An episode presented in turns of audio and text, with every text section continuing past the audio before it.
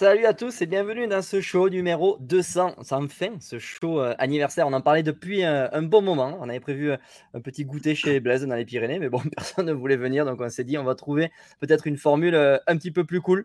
on fait ça comme d'habitude, mais un concept un petit peu particulier parce qu'on aura quatre invités pour quatre sujets différents. Euh, on va parler de réseaux sociaux, on va parler de prépa physique, on va parler euh, électrique aussi, à venir proche ou lointain, on ne sait pas, on en parlera avec euh, notre invité.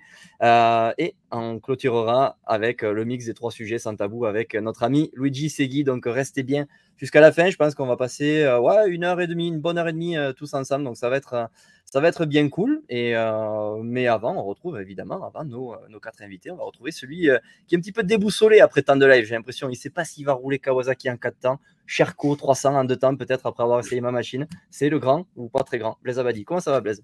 Ça va très très bien. Et tu sais ce qui me choque le plus entre euh, que tu roules en Cherco ou... Ben, c'est ta coupe de cheveux. Franchement, je suis choqué. Je t'avais pas vu. Je t'avais pas vu depuis, depuis justement que tu es passé chez, chez, je sais pas si on peut appeler ça un coiffeur, un tondeur, un paysagiste, un élagueur, ou je, sais, je, ne sais quoi. on peut dire chevreuil, tu vois. Oh, mais alors là, c'est, ouais, c'est, il t'a fait, il fait un dégât quoi. Là, t'as, as dû laisser des, des épaisseurs de cheveux euh, là-bas. Donc je pense que le scoop de ce soir, mis à part nos invités, c'est surtout ta coupe de cheveux. Donc, on va parler de ça déjà dans un premier temps. et c'est une bonne chose parce qu'on a un invité qui aime bien parler de, cheveux et de niveau capillaire. capillaire donc, euh, donc, c'est bien. Allez, va, Nico, je te laisse présenter notre invité avant qu'on enchaîne sur ce, sujet brûlant des cheveux. Ouais, ouais, là, c'est vrai que là, cet invité-là, c'est niveau 2 parce que ça fait des permanentes aux cheveux et tout, comme ils font les jeunes. Mais nous, on, nous tu sais, on est né, on est né avant les années 90. C'était le siècle d'avant, presque tout ça. Mais en tout cas, content de le retrouver. On l'avait déjà eu avec nous euh, dans le live. On le voit sur des épreuves. Euh, sur certaines, on le voit moins, euh, notamment le Kenny Festival, puisqu'il n'a jamais fini devant nous. Mais bon, on en parlera peut-être un petit peu plus cette année. En tout cas, il est archi présent sur YouTube, sur Facebook, sur les réseaux sociaux, Instagram, etc. C'est Flo sous le casque. Comment ça va, Flo? Bah écoute, ça va très très bien. Je suis très content d'être. Euh, merci de, m'avoir invité sur le live. ça fait très longtemps que je vous ai pas vu, c'est vrai. C'est vrai qu'en plus on s'amuse bien quand, quand on se voit. Donc voilà, bonne ambiance. je kiffe dès que, dès que ça rigole et tout. Donc Merci beaucoup. Et puis, bah, j'espère qu'on va passer un bon moment. Et puis, bienvenue à tous ceux, euh, tous ceux qui regardent le live. Ouais, dans ce live, on aura quand même, il y a quand même trois titres de champion du monde. J'ai failli marquer 3,5 titres. Peut-être que nous trois, on pourrait faire le virgule 5. Euh, ouais, non, mais pas. Question, te, euh, non, te, te fais pas chier. Juste trois, ça met un peu la pression derrière. Hein. Trois titres de champion du monde qui arrivent juste après là. soit fallait inviter trois autres influenceurs, soit un autre, un quatrième champion du monde, mais Ouais, non, t'es champion, champion du monde dans le cœur des jeunes, toi. On va en parler un petit peu parce qu'on va parler de réseaux sociaux, mais, mais c'est pas grave. C'est ce qui fait euh, le charme de ces lives MX Réflexion. Et pour le show de sang, on avait envie un petit peu de, de mélanger les gens parce que je pense qu'il y a plus de gens qui nous regardent qui te ressemblent à toi plutôt qu'ils ressemblent à Jackie Vimon ou à Sébastien Tortelli. donc, euh, donc, je pense qu'on va se reconnaître dans tout ce que tu vas nous dire ce soir. Ouais, justement, tu, peux nous, tu, peux nous, en parler un petit peu. Euh, toi, bon, on sait que tu étais blessé, tu t'étais blessé au Supercross de Paris. Alors, Supercross de Paris, c'était. Euh, ben, explique-nous ce que tu faisais là-bas, comment ça s'est passé, comment ça s'est goupillé, comment tu t'es blessé et comment justement tu es revenu de, de blessure euh, après ça? Ouais, euh, ben, en fait, Supercross de Paris, donc moi tous les ans, je vais au Supercross de Paris. Enfin, c'est l'événement à pas louper quand on aime la moto. donc en tant que spectateur, vraiment chaque année. Et puis là, j'ai eu l'occasion, en fait, c'est Jérémy Oquier, qui, euh, qui, est un petit, est pilote Red Bull. Et puis, euh, du coup, il était au courant qu'il y avait une session organisée par Red Bull pour inviter des, bah, des pilotes euh, à essayer le Supercross, mais vraiment en mode détente, pas se faire mal, voilà, vraiment en mode tranquille. Et, du coup, moi, tout de suite, j'étais chaud. Je me suis dit, putain, pour une, pour une vidéo, ça peut, ça peut être trop cool de montrer ça. C'est des choses qu'on n'a pas l'habitude de voir et tout. Et puis, moi, j'aime bien, dès que, dès que c'est des choses que parce que moi, je me mets aussi à la place. Euh, avant, avant YouTube, j'avais pas accès forcément à tous ces trucs-là. Donc, euh, c'est des choses que moi, j'aurais bien aimé regarder. Donc, du coup, je me dis, Flo, on va faire une belle vidéo. Ça va être top. et puis Super Cross de Paris, quoi. Super Cross de Paris. Et puis Super Cross de Paris, quoi. je veux dire, trop, trop bien hein, sur le papier. Et, euh, donc, donc, je me chauffe, j'y vais avec un pote. On y va. Et puis, cette année, il faut savoir que c'était l'année qui suivait euh, ben, l'année où il n'y avait pas trop de sauts, il y avait des pilotes de, champion, de championnat du monde, c'était pas trop un terrain type SX et tout. Donc cette année, ils ont vraiment voulu euh, retourner euh, en mode vraiment gros SX, un peu typé américain, avec des pilotes comme Roxanne, comme Tomac et tout, vraiment des, gros pilotes. Donc ils se sont bien lâchés sur la piste et c'était vraiment une très grosse piste de supercross. Et, moi, je fais pas de supercross. donc vraiment, c'était juste pour, pour, pour m'amuser que j'y allais. Et, et, donc on a commencé la session et tout. Et Et puis au début, c'était chaud, mais je m'amusais. Je faisais un petit peu les, les, sauts un peu simples, je faisais double. Mais franchement, la sensation en supercross, pour ceux qui ont, déjà fait du supercross ou qui n'ont jamais fait du supercross, c'est, ça n'a rien à voir avec euh, le cross. Et moi qui n'avais jamais fait de supercross, c'était vraiment c'était bizarre. C'était une texture euh, hyper collante euh, avec des, gros, enfin, des gros creux entre les, les doubles. Et en fait, aussitôt que tu étais un peu, soit un peu court, soit un peu long, un peu de travers et tout, c'était bizarre. Ça partait. Par exemple, un, double, si tu étais un tout petit peu de travers, ça t'emmenait presque en dehors de la piste, en fait, tellement ça adhérait, tellement ça collait. Et, euh, moi, je venais d'avoir le 450 aussi. Je venais d'avoir cette nouvelle moto qui est super puissante, euh, le 4,5. Et, et je sais pas, je me suis dit, tiens, je suis bien, je me sens bien. Il y a Musca, il me regarde, peut-être qu'il va me recruter dans son team et tout. Enfin, tu vois, je me suis dit, trop chaud. C'est des ailes. mec, c'est chauffé. Et, euh, et, en vrai, bah, il y a un pote à moi, il y a mon pote, donc du coup, on faisait tous double et tout. C'était chill, ça allait.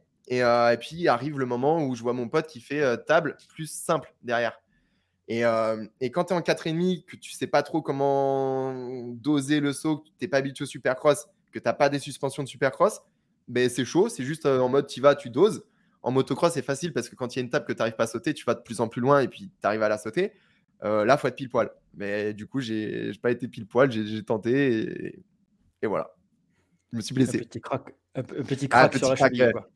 Ouais, petit crack, euh, petit crack au début. Franchement, j'ai senti euh, grosse douleur, euh, vraiment très grosse douleur dans la cheville, mais je voulais pas y croire. En fait, je me suis dit ouais, bah vas-y, c'est juste que c'est parti un peu trop loin, ça va le faire, je vais arrêter de rouler, ça va mieux quoi. j'avais, j'avais pas trop, j'avais pas envie d'y croire en fait que c'était pété.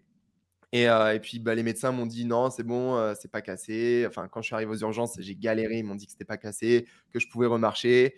Euh, du coup, moi, j'ai remarché le lendemain au Supercross de Paris, j'étais, j'avais trop mal. Je prenais de la codéine, j'étais, j'étais vraiment, vraiment dans le mal. Mais j'étais venu pour regarder le Supercross. Fallait absolument que, je regarde ce Supercross, surtout qu'il y avait des gros noms comme Roxanne Thomas. C'était vraiment un très beau Supercross.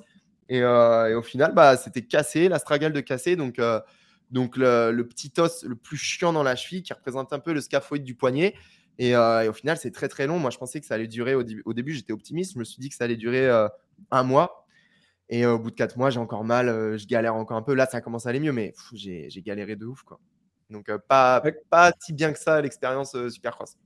Ah ouais, et puis comme mais c'était cool quand même c'est vrai que quand tu, quand tu viens du motocross, que tu n'as jamais roulé en supercross, les deux, trois premières fois, tu te dis, mais qu'est-ce que je fais là? Je redébute la moto. C'est un peu comme quand tu passes du, de la terre au sable, du sable au supercross. En fait, je trouve qu'il y a un peu ces mêmes différences où euh, ben, tu sais que tu sais faire de la moto, mais tu sais que tu sais pas faire de la moto dans ces conditions-là.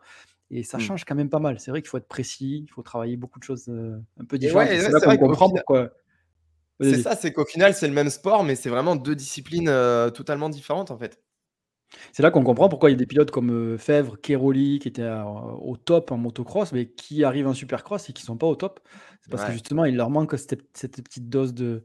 Euh, bah, et puis les gars, ils s'entraînent que pour le championnat du monde, ils s'entraînent pas du tout pour le supercross. Ça n'a rien à voir avec des gars comme Thomas ou Roxane qui s'entraînent euh, 8 mois dans l'année pour le supercross. Enfin, tu les mecs, ils sont bons là-dedans parce qu'ils roulent que, que en supercross. Quoi. Ouais, exactement. sur la partie sur, la partie du coup euh, vidéo que tu as pu produire, parce que bon, on sait, la plupart de, Bon, on a des personnes qui vont nous écouter et qui regardent un peu moins les réseaux sociaux, qui sont plus un peu fans, on va dire, de Jackie Vivant, d'autres qui sont un peu, euh, un peu plus jeunes. Euh, explique-nous ce que tu fais toi sur les réseaux sociaux, d'où c'est parti et comment tu le fais à l'heure actuelle? Ouais, alors, d'où c'est parti? Ben, Tout simplement, moi, je suis un fan, un passionné de moto. Moi, mon grand-père faisait de la moto à l'époque toujours fait de la moto. Et quand, quand je suis né, euh, il m'a mis sur une moto. Euh, ma mère et mon grand-père m'ont mis en fait sur une moto euh, au lieu d'un vélo. Et tout de suite, j'ai kiffé. Donc, je suis parti dans la compétition moto comme ça. week-end en famille, moto. et puis, arrivé à, à 14 ans, j'aimais bien sais, premier téléphone, les trucs comme ça. Et puis j'aimais bien voir en fait des, des vidéos de passage et tout. Bon, j'étais pas forcément très très bon, mais, mais juste de faire quelques vidéos. Et j'ai toujours en fait été passionné de, de belles vidéos, regarder les vidéos US, euh, les, avec de la belle musique et tout. Donc, c'est vraiment, en fait, le, contenu vidéo et la passion de la moto qui font que euh, je me suis dit, bah, je vais essayer de, de, mettre une petite patte euh, là-dedans, de, donner ma patte dans, dans, la médiatisation de la moto. Et puis, j'ai commencé à faire le, seul truc enfin, que j'avais, c'était YouTube. parce que pour n'importe qui qui veut commencer à faire des vidéos, bah, YouTube, c'est le plus facile, le plus simple. Pas besoin d'avoir des contacts, pas besoin d'avoir une bonne caméra, parce que quand on commence, forcément, on a une caméra. Enfin, moi, j'ai commencé avec une GoPro bas de gamme à faire des, vidéos toutes nulles, mais c'était pour, pour m'exercer, pour apprendre à faire de la belle vidéo. Et moi, je savais que, en fait, ça me, je kiffais tellement regarder les belles vidéos de moto que je me suis dit, vraiment, je veux faire des belles vidéos de moto. Donc, euh, bah, après, tu investis un petit peu plus dans du bon matos. Et puis, après, tu une, question. Un, un, engrenage. Excuse-moi, je te coupe par, par rapport à, tu sais, à tes débuts, justement. Ouais. Et on a souvent la question, nous. Est-ce que tu penses que c'est aussi. Euh, est-ce que tu penses que c'est plus difficile à l'heure actuelle de, de, percer sur les réseaux ou, ou pas? Par rapport à avant? Par rapport avant, exactement, par rapport à l'époque où, eh ben, autant toi que nous, eh ben, on arrivait à avoir plus d'abonnés, à avoir une communauté, à avoir, euh, avoir des personnes qui nous suivent, quoi. Ouais, alors moi je pense que quand, euh, quand je me suis mis sur YouTube, c'était, euh, on va dire, le, bon moment. Enfin, je sais pas, peut-être que j'ai aussi eu de la chance, franchement, j'en sais rien, mais, mais c'est que YouTube, je savais que dans tous les autres domaines, en fait, ça marchait bien. Dans le gaming, dans, dans, dans tout, en fait, ça explosait dans tous les autres domaines. Et, et, moi, même si c'est un truc, enfin, c'est un peu énervant quand tu aimes la moto, mais on a toujours été un petit peu en retard niveau communication. Et je me suis dit, putain, mais c'est dommage parce que sur YouTube, qui est vraiment un réseau qui explose, euh, ben, il y a pas trop, on montre pas trop la, compétition moto, on montre surtout euh, la moto dans les champs, la moto sur la route et tout. Donc, euh, et, tu vois, moi, en fait, j'allais sur YouTube et je, ne trouvais pas trop de, gars qui faisaient ça, de la, vidéo de compétition moto. Et je me suis dit, bah, vas-y, moi, je commence à me faire un peu à la vidéo et tout. Bah, je propose mon contenu en, mode compétition, même si c'est de la compétition, euh, des petites courses de, ligue et tout. Mais tu vois, je, je, présente en fait euh, mon expérience, je partage mon expérience de, de pilote, entre guillemets, quoi. Et, et pour répondre à ta question, du coup, je sais pas si. Euh, si avant c'était plus facile ou pas. Parce que ce qui est bien aujourd'hui, c'est qu'en fait, on va vraiment dans une, dans une direction où euh, ben, les réseaux, ça explose, tout passe par les réseaux maintenant, même euh, pour que ce soit les partenaires, les sponsors, les entreprises, même les pilotes. En fait, on voit que même les pilotes pros ont besoin d'avoir un bon réseau pour, euh, enfin, d'avoir un bon, un bon Asta ou les trucs comme ça, de faire des vidéos pour être mieux repérés, pour avoir plus de facilité, alors qu'ils roulent déjà très bien, tu vois. Donc, ce, que, ce que je trouve bien en ce moment sur YouTube, c'est que je vois plein, je vois plein de petits jeunes qui commencent euh, à faire des vidéos et là où moi, quand j'ai commencé, il n'y en avait pas, tu vois. Donc, je trouve que c'est cool et puis ça, ça fait grandir le sport. Donc, euh, donc c'est franchement, je trouve ça cool. Je trouve ça très très cool. Après, plus facile ou pas qu'avant, je, ne sais pas. Bah, je te rejoins un peu là-dessus. En fait, hein. moi, il y en a beaucoup qui me posent des questions parce que tu sais, quand je fais des formations avec des personnes, ils me disent ouais, mais vous, vous avez eu des, vous avez beaucoup d'abonnés parce que vous avez commencé il y a longtemps. Je dis oui, mais si mmh. tu commences maintenant, euh, peut-être dans 5 ans, tu auras beaucoup d'abonnés. En fait, la différence entre maintenant et il y a 5 ans, je pense pour moi, c'est que maintenant, c'est plus facile d'accès. On a des meilleurs téléphones, mmh. on a des réseaux sociaux, on a des, logiciels comme celui qu'on a ce soir qui nous permettent d'avoir du live. On a tout, clé en main. Mais par contre, il y a plus de concurrence. Donc, en fait, il faut arriver à se nicher, à faire de quelque chose de différent, quelque chose d'un peu original, avoir son propre style et peut-être pas copier ce qui se fait déjà, mmh. ou alors ou alors s'inspirer de ce qui fait dans une autre niche, ce qui se fait dans un autre secteur d'activité. Moi, je serais plutôt à, dire ça, mais c'est pas plus dur d'une période non, c'est pas, c'est pas plus dur justement parce que comme tu dis, il y a plus d'accès aujourd'hui euh, par rapport au réseau. Comme tu dis, les téléphones aujourd'hui, tu filmes avec ton téléphone, c'est, ça fait de la bonne qualité directe, alors qu'avant euh, c'était, compliqué, tu vois. moi, je pense que il y en a pas mal qui me demandent comment commencer, euh, comment j'ai fait et tout. C'est vrai que au final, je pense faut, faut pas essayer de copier, faut déjà être passionné, faut pas vouloir le faire uniquement pour avoir des sponsors, pour plaire aux gens, euh, enfin tu vois tout ce côté un peu euh, joli des réseaux, tu vois, parce qu'il n'y a pas que ça en fait euh, autour de ça. Et si tu le fais en essayant de, de plaire aux gens ou tu te dis je vais gagner de l'argent, machin, enfin, c'est-à-dire que tu le fais pas par passion et, et c'est là que moi, en fait, je vois, moi, j'ai vraiment été passionné de ça à la base. Hein. Et je, jamais je pensais d'ailleurs, quand j'ai commencé, que ça allait pouvoir prendre ou quoi. C'était uniquement moi à la base pour me dire, j'apprends à faire des vidéos et vas-y, comme ça, je, je, me, je me forme à un métier et, je pourrais filmer des gens, je pourrais filmer dans, dans la moto. Mais à la base, c'était pas pour me filmer moi, c'était pour vraiment filmer les autres et apprendre. Donc, euh, ça part de là, en fait. Et du coup, euh, on a, on a, euh, on a eu la, question hein, plusieurs fois, et c'est vrai que c'est la question euh, qu'on se pose. On a, on l'a, d'ailleurs sur YouTube. on te voit beaucoup sur YouTube, et on se demande aujourd'hui, c'est quoi? C'est t'as orienté ta vie autour de ça, clairement, mais est-ce que c'est ton gagne-pain aujourd'hui, les vidéos YouTube? Au début, c'était, c'était chaud. quand, quand je me suis dit vraiment, je vais faire ça, j'étais, moi, j'étais à la fac. Donc, je continuais les études, mais les études, j'étais en fac de bio, fac de sport. Donc, les études, j'y allais, mais je savais que ça ne m'épanouissait pas, c'était pas le truc que je voulais faire. Et à côté, j'avais la passion de la vidéo qui commençait à grossir et tout. Et, et donc, au début, c'était un peu galère. Je faisais des petits boulots à côté, à droite, à gauche, à côté des études. Donc, je mélangeais tout ensemble. J'avais les études, je, faisais livreur de. parce que le week-end, du coup, j'avais mes courses de, moto. Donc, il fallait que je bosse du lundi au vendredi. Donc, j'étais livreur pizza, livreur de sushi sur mon petit scooter et tout. Enfin, mort de rire le truc. Ça restait dans la moto. Ah ouais, toujours dans la moto. Du coup, moi, je m'entraînais la semaine au feu rouge et tout. Je faisais mes départs. mais euh, euh, à côté de ça, je montais mes petites vidéos. Donc, euh, et puis, au fur, et à mesure, ça a pris. je voyais je commençais à gagner un petit peu d'argent avec ça. Alors après, c'est pareil, c'est un milieu, le cross, c'est un milieu de, niche. Donc, ça n'a rien à voir avec les, les, chaînes YouTube où il y a vraiment gros d'abonnés, où vraiment les mecs gagnent vraiment beaucoup d'argent. Donc, c'était un petit peu compliqué. Donc, c'est pour ça que à côté, je faisais des petits boulots. Et puis à un moment, je me suis dit, bon, bah, j'arrête la fac parce que ça me plaît pas de toute façon. Donc euh, je, vais, je vais dans la vidéo. On verra où ça va. Et, euh, et puis après, j'ai commencé un petit peu à gagner, euh, à gagner de l'argent. Donc ça, c'était cool. Et aujourd'hui, ouais, je, j'en vis bien. je sais pas trop. Enfin, il y a toujours, c'est toujours un peu tabou. Moi, je m'en fous après, mais moi, c'est pas tabou du tout pour moi. Mais j'en vis, bien. J'en vis bien, mais je suis pas blindé aux as, quoi. Et à côté, justement, pour répondre à la question de tu fais quoi comme boulot? Euh, là, ça fait 4 ans du coup que je faisais YouTube, euh, uniquement YouTube.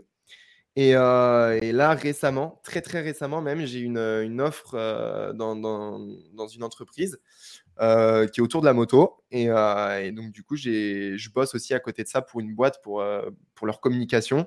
voilà. Un truc qui me plaît. tu, peux dire laquelle boîte c'est ou non?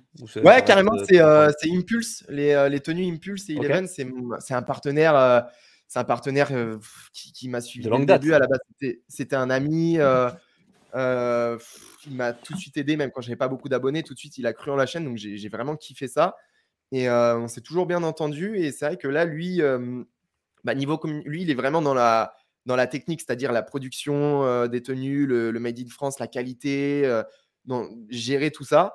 Et bah, du coup, quand tu déjà tu fais tout ça, tu peux pas trop gérer la com et tout. Et puis c'est là que en fait, on s'est ben, on, a discuté autour de ça. Il m'a proposé euh, justement d'intégrer l'équipe pour euh, gérer cette euh, partie-là. Toujours moi en gérant YouTube à côté. Donc voilà, maintenant c'est vrai que j'ai YouTube, j'ai cette partie de communication avec, et de développement avec Eleven et, Impulse. Et puis voilà, moi, ça me, moi je kiffe bien. Voilà, c'était une belle opportunité parce que j'ai les pieds sur terre. Je sais que YouTube, ça va pas. Enfin, quand j'aurai 30 ans ou 35 ans, YouTube, je ne sais pas où ça ira, tu vois. Donc, donc ça me permet de faire un petit peu cette cette passerelle vers euh, fin de carrière, quoi.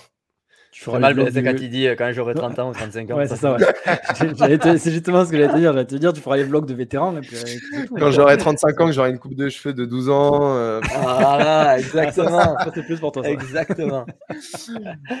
et d'ailleurs, d'ailleurs le, le, le, fait que tu t'exposes beaucoup euh, sur YouTube, nous on le voit aussi parce qu'on a sorti beaucoup de vidéos où on monte nos gueules avec des longs cheveux, avec des cheveux courts, tu vois. On s'expose quand même beaucoup des fois. Mais, mais est-ce que tu te sens des fois parfois pas légitime? Dans le sens où tu vois, on a, eu, euh, on a eu un commentaire hier euh, de se dire, mais, mais pourquoi Flo sous le casque alors qu'à côté, il y a trois gars, trois pilotes qui ont écrit l'histoire de notre sport en France? Pourquoi un gars comme Flo? Et ça, c'est quelque chose, je pense que tu l'as vécu plein de fois sur les terrains, des jalousies, parce que tu avais sans doute plus de partenaires que d'autres qui étaient meilleurs que toi, mais qui communiquaient moins bien. Et du coup, est-ce que tu peux, tu peux parler un petit peu de ça? Ouais, alors en vrai, mais moi je comprends, je comprends tout à fait. Hein. Franchement, je suis à la base, je suis vraiment sans YouTube, personne. Euh, d'ailleurs, je remercierai jamais assez enfin, toute la communauté, tous les gens qui me suivent, euh, parce que c'est une aventure de ouf en vrai. Et, et c'est vrai que du coup, euh, c'est vrai que il y a des moments où je me sens pas légitime dans, dans le sens où c'est vrai que moi, niveau moto, des mecs comme moi, il y en a, y en a plein. Il y en a énormément des mecs qui, qui roulent dans les 20 en championnat de France, qui roulent un peu en ligue et tout. Enfin, et, puis au début, en vrai, ça va, j'ai pas eu trop de critiques. Enfin, j'ai, franchement, il y a toujours eu une communauté solide. donc ça, c'était vraiment cool. Et je pense que c'est ça aussi qui m'a pas mal fait avancer, évoluer.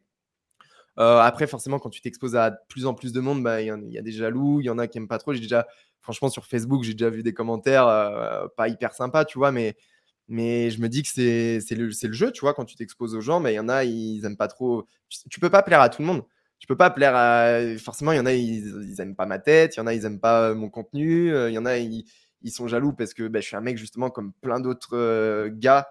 Et du coup, je suis un peu plus vu sur les réseaux, un peu plus. Voilà. Mais bon, ça, après, je peux pas faire en fonction d'eux. quoi. Et, et, du coup, j'y fais plus trop attention en fait maintenant. Et je me dis que c'est surtout. du coup, je compense en me disant que c'est pas par rapport au niveau de moto, mais plus par rapport au, travail que, que, je fais sur YouTube et au, au contenu que, que, je propose, que j'essaie de proposer, qui, qui plaît bah, à la communauté. Quoi. Donc ça, c'est cool. Ça, c'est cool. Mais c'est vrai que parfois, bon, bah voilà, il y a un petit peu de, haters, des boomers. Ouais, il y en a un petit peu, mais ça, ça c'est normal. Je pense qu'il y, en a, il y en a un petit peu partout. Et, euh, après, ce qui, ce qui, à mon avis, hein, à mon sens, ce qui éteint un petit peu ces personnes-là, c'est de le faire de la qualité derrière. Parce que plus le niveau de qualité de vidéo augmente, plus ils se disent ouais, lui, ce qu'il fait, ben moi, j'arriverai pas à le faire. Et du coup, euh, du coup au bout d'un moment, bon, mais ils savent aussi que tu as, que as des partenaires parce que le niveau de qualité augmente, le contenu augmente. Ils peuvent, ces personnes-là peuvent aussi se dire moi, ce contenu-là, j'arriverai pas à le faire. Donc, euh, et, ouais, et moi, je vais te dire même, en fait, les, les plus jaloux au final, c'est euh, même les pilotes pro.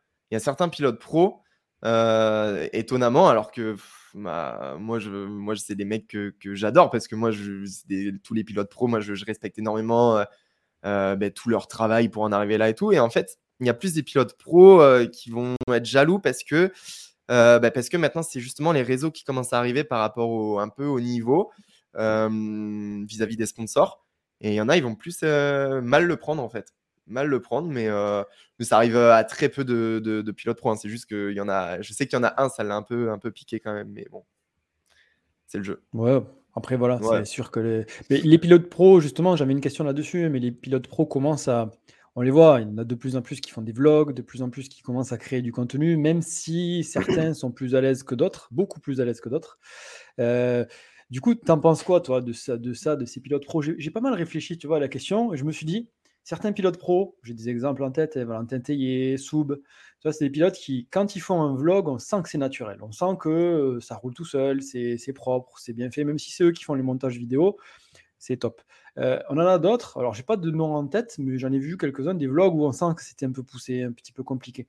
Est-ce que toi, tu conseillerais à ces pilotes-là de continuer, aux pilotes qui ont un peu de mal, ou de, ben de, peut-être, moi j'avais en tête de, de leur dire ben, réinvestissez ce que vous gagnez et faites appel à quelqu'un. Faites appel à quelqu'un qui vous suit, euh, qui a un apprentissage, qui est, qui est spécialisé là-dedans, qui va vous aider, qui est, qui, qui est focus à 100% sur ça et mmh. vous, vous restez focus à 100% sur votre course. Ouais, euh, alors forcément, déjà quand tu t'exposes aux gens, il faut faire hyper attention parce que tu vois, il y a des.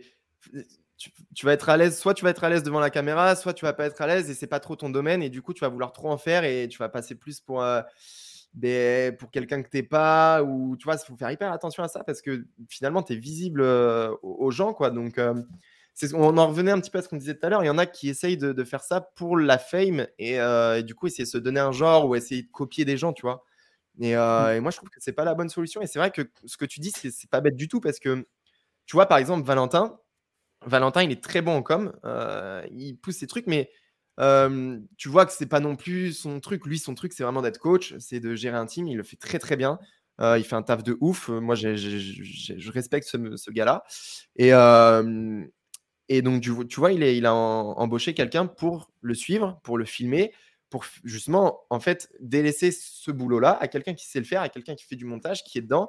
Et comme ça, on retrouve du contenu de qualité. Alors que s'il le faisait lui-même, ça serait bien, tu vois, mais ça serait c'est pas son truc, donc ça serait pas forcément intéressant pour les gens qui regardent et, euh, et ça serait pas représentatif de la qualité de son team en fait. Et, mmh. justement, comme tu dis, il y a plein de gens comme ça qui essayent de, le faire et après c'est compliqué de dire aux gens mais arrêtez, embaucher quelqu'un pour le faire parce que tu vois. C'est un milieu où il, y a, manque un peu d'argent. Ouais, vas-y, c'est de l'argent, c'est un peu de l'argent jeté, tu vois. Il y en a, ils se disent un peu ça, je peux le faire moi-même. Ouais, voilà, c'est un investissement, mais moi, je trouve qu'en fait, on va plus. De toute façon, les, réseaux, les Internet et tout, c'est la nouvelle génération. Donc, euh, moi, si, j'étais un pilote pro, euh, je j'embaucherais quelqu'un. Enfin, je serais grave sur la communication aussi parce que je sais que ça m'ouvrirait des portes. Euh, par la suite, tu vois, je prends l'exemple. Moi, j'aime bien la nouvelle génération là, des, pilotes qui arrivent. Maxime Gros, les Coenen. parce que déjà, ils ont une mentalité, ils, se prennent pas pour. Enfin, c'est pas des branleurs. Euh, ils sont les pieds sur terre, ultra réfléchis, ultra sympas, euh, grave euh, abordables. Et, et, tu vois, ils gèrent super bien leur réseau parce que mais parce que tu, tu sens qu'ils sont là, tu sens qu'ils communiquent, tu sens que c'est la, c'est la nouvelle euh, génération.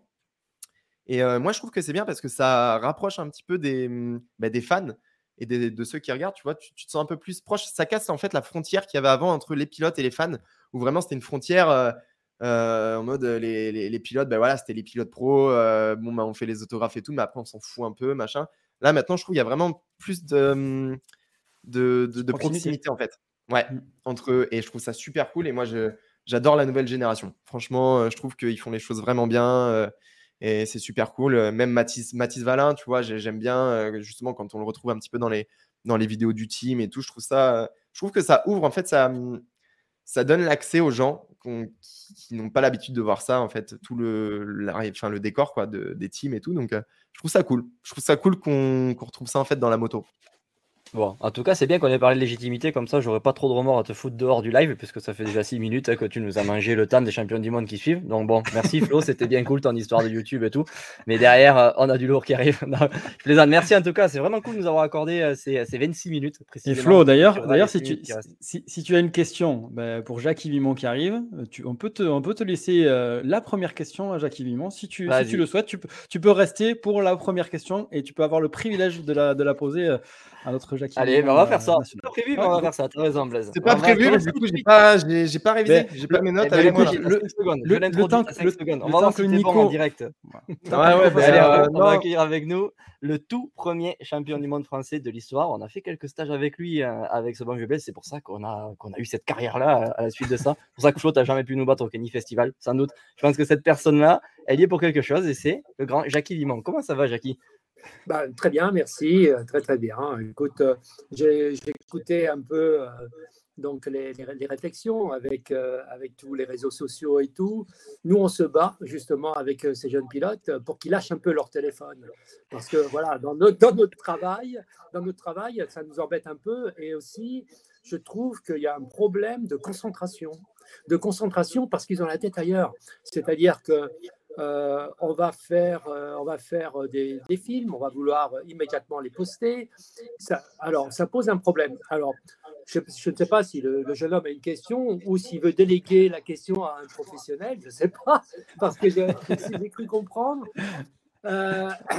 Il y a un peu moins de vérité dans tout ça, je trouve. Alors que dans notre temps, le contact qu'on avait directement avec le public, il était vrai. Il était vrai et il était direct. Aujourd'hui, euh, ça passe par des réseaux sociaux. C'est tellement plus facile avec son téléphone d'envoyer à droite, à gauche les choses et tout ça, et même passer par des professionnels. Où est la vérité dans tout ça? Où est le, le vrai, où est la personnalité du pilote? Si on passe par des professionnels, qui va euh, tourner les phrases, qui va faire les sujets, qui va... Je ne sais pas. Euh, c'est des questions qu'on peut peut-être se poser aussi. Mais en tout cas, marrant, Finalement, Flo, c'est Jackie qui t'a posé la question. une Ouais. chose, une chose est certaine, une chose est certaine, il faut vivre avec son temps. Aujourd'hui, Oui. sans réseaux sociaux, ça ne fonctionne pas. Et d'ailleurs, les pilotes euh, professionnels sont, euh, sont amenés à faire des stages, par exemple chez Yamaha, en pleine préparation hivernale. On les ramène en Hollande pour faire des stages, comment gérer son, son, son Instagram, comment gérer euh, son Facebook et tout ça. Donc, euh, même les usines demandent à ce que les choses soient faites sérieusement et professionnellement. Donc voilà, ça c'était pour finir sur les réseaux sociaux. Merci Jackie. c'est marrant, Merci, c'est marrant, on, a, on, a, on a un choc de génération, mais c'est vrai que Ouais, ouais, marrant. non, mais carrément. Carrément, moi, moi quand, quand je disais, euh, je trouve ça cool, c'est que euh, vraiment aujourd'hui les réseaux, en- parce qu'il y a toujours en fait ce contact sur les terrains de cross, le vrai contact avec le public, il y est toujours, parce que euh, ben, forcément il y, a, il y a les fans qui sont sur les terrains, qui vont à la rencontre des pilotes, donc il y a toujours ce contact. Mais en dehors de ça, quand les gens ne peuvent pas justement aller sur les terrains ou sur les courses, eh ben, ils ont quand même accès à tout- toutes ces infos en fait sur les pilotes, toute, euh, ben, toute cette proximité, comme je disais, euh, autour du pilote. Donc je trouve ça cool, mais c'est vrai que quand on est un pilote et qu'on prépare une carrière, euh, il, faut, il faut savoir faire le, ben, la différence entre vraiment s'entraîner ou alors plus faire la- être sur les réseaux sociaux et un petit peu négliger l'entraînement à côté de ça. Mais bon, Non, je pense qu'aujourd'hui, il y a les générations qui font bien la différence et qui savent vraiment un petit peu gérer leur réseau sur le temps libre et vraiment être, être sérieux sur les entraînements quand il faut s'entraîner pour, pour leur carrière, préparer leur carrière, parce que c'est clair que ça demande euh, beaucoup, beaucoup de sacrifices. Quoi. Absolument, je suis tout à fait d'accord avec toi. C'est une question de, gestion, en fait. C'est-à-dire que quand on est au travail, on est au travail. Et ensuite, euh, on doit savoir gérer justement les réseaux sociaux, qui, comme j'ai dit tout à l'heure, sont indispensables aujourd'hui. C'est ça. Indispensable. Mmh, absolument. Tout à fait d'accord, Jackie. Mmh, mmh, bon, merci, beaucoup, en tout cas, Flo. C'était cool. Bah, pas de souci, les gars, c'est avec plaisir. Franchement, c'était super sympa. Et puis, bah, merci à vous. Et puis, bah, bon live.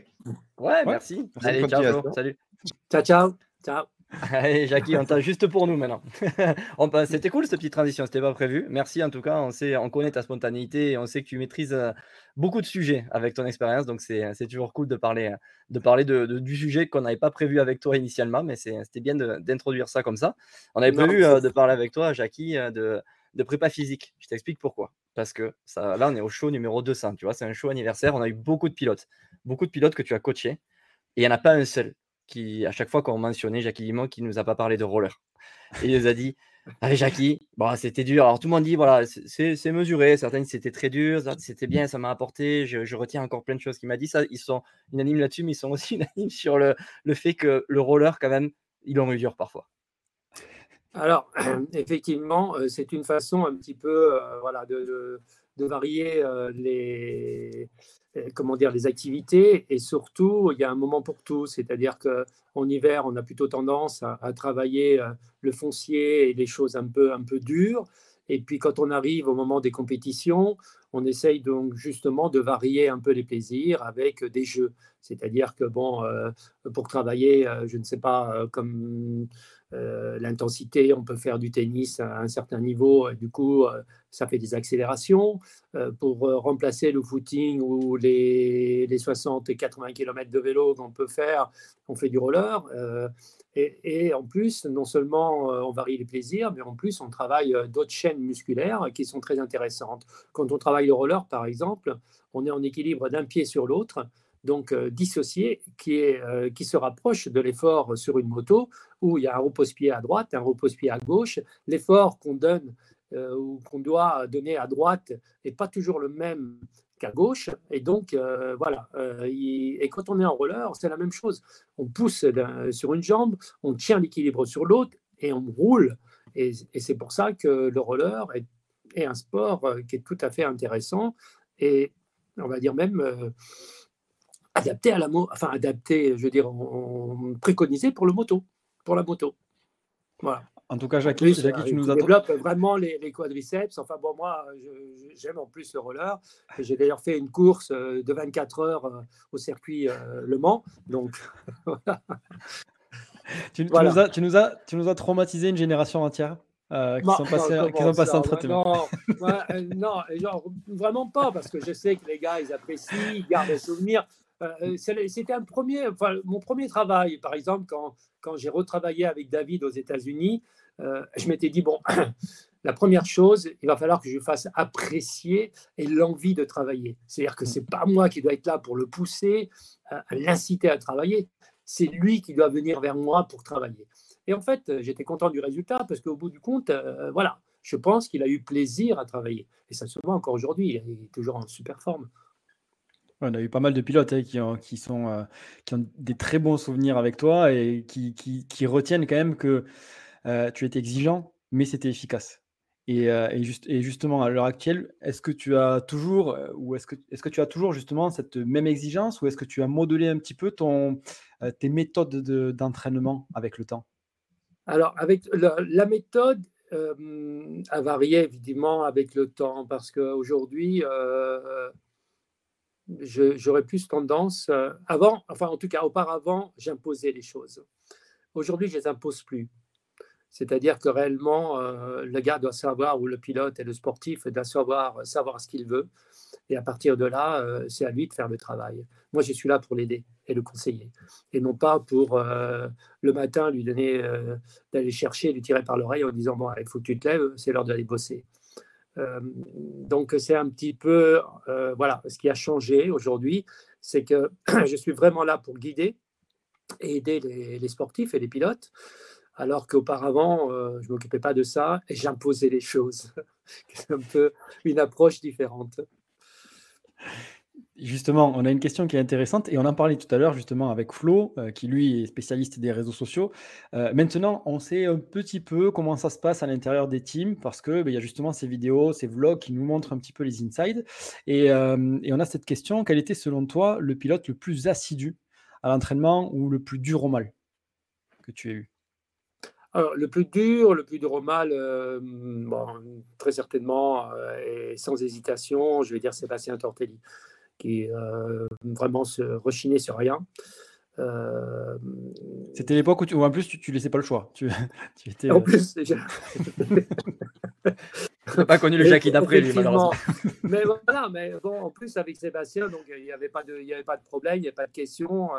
voilà, s'il fallait faire ça pour y arriver, il le faisait. Donc effectivement, tout, tout, coulait quoi. Et Sébastien, bah, il n'hésitait pas quoi. Il n'hésitait pas quand il fallait y aller, y aller quoi. Euh, après, euh, bon, tous les pilotes avec qui j'ai travaillé, ils ont tous, euh, ils ont tous suivi parce qu'ils ont pris conscience que pour eux, c'était quand même important. C'est-à-dire que si on veut être performant en moto, il faut que physiquement, ça suive. Si ça ne suit pas derrière, on ne pourra jamais vraiment obtenir les, performances voulues. C'est-à-dire que la moto, c'est une manche aujourd'hui de 30 minutes, enfin 35 à 37 minutes avec les, les deux tours en plus. Sans le physique, ça va être difficile. Donc la performance, elle n'est pas sur un tour, elle n'est pas sur, euh, sur 10 minutes, elle est sur 30 minutes plus deux tours. Euh, s'il n'y a pas de physique, ça ne tient pas. Donc le physique se travaille aussi par rapport euh, aux prétentions que, que l'on a et aux ambitions que l'on a. C'est-à-dire que tout est voilà, à l'échelle. Si on veut être champion de ligue, on va se faire peut-être un, un, programme un peu moins poussé que si on veut être champion du monde très certainement. Euh, mais de toute façon, on le fera. Et il faudra le faire. Toi, qui as vu passer beaucoup de pilotes, euh, Jackie, quels sont, euh, bon là on, dévie un peu du sujet physique, mais quelles sont les, évolutions majeures que tu as vues au niveau des, du pilotage? Alors le pilotage a beaucoup changé avec le, 4 temps, notamment. Sinon, dans le, la base du, du, pilotage reste le même, euh, le même que euh, celle que, que moi j'ai en tout cas enseignée euh, à l'époque et que j'enseigne encore aujourd'hui. Mal a évolué un peu avec le quatre temps et notamment à cause du frein moteur qui demande une accélération un peu plus poussée donc dans les freinages et puis dans les accélérations en sortie de virage. Avec un deux temps, le deux temps, quand on, quand on arrête d'accélérer, elle continue plus ou moins. Donc, il y avait un freinage qui était différent du freinage qu'on a aujourd'hui.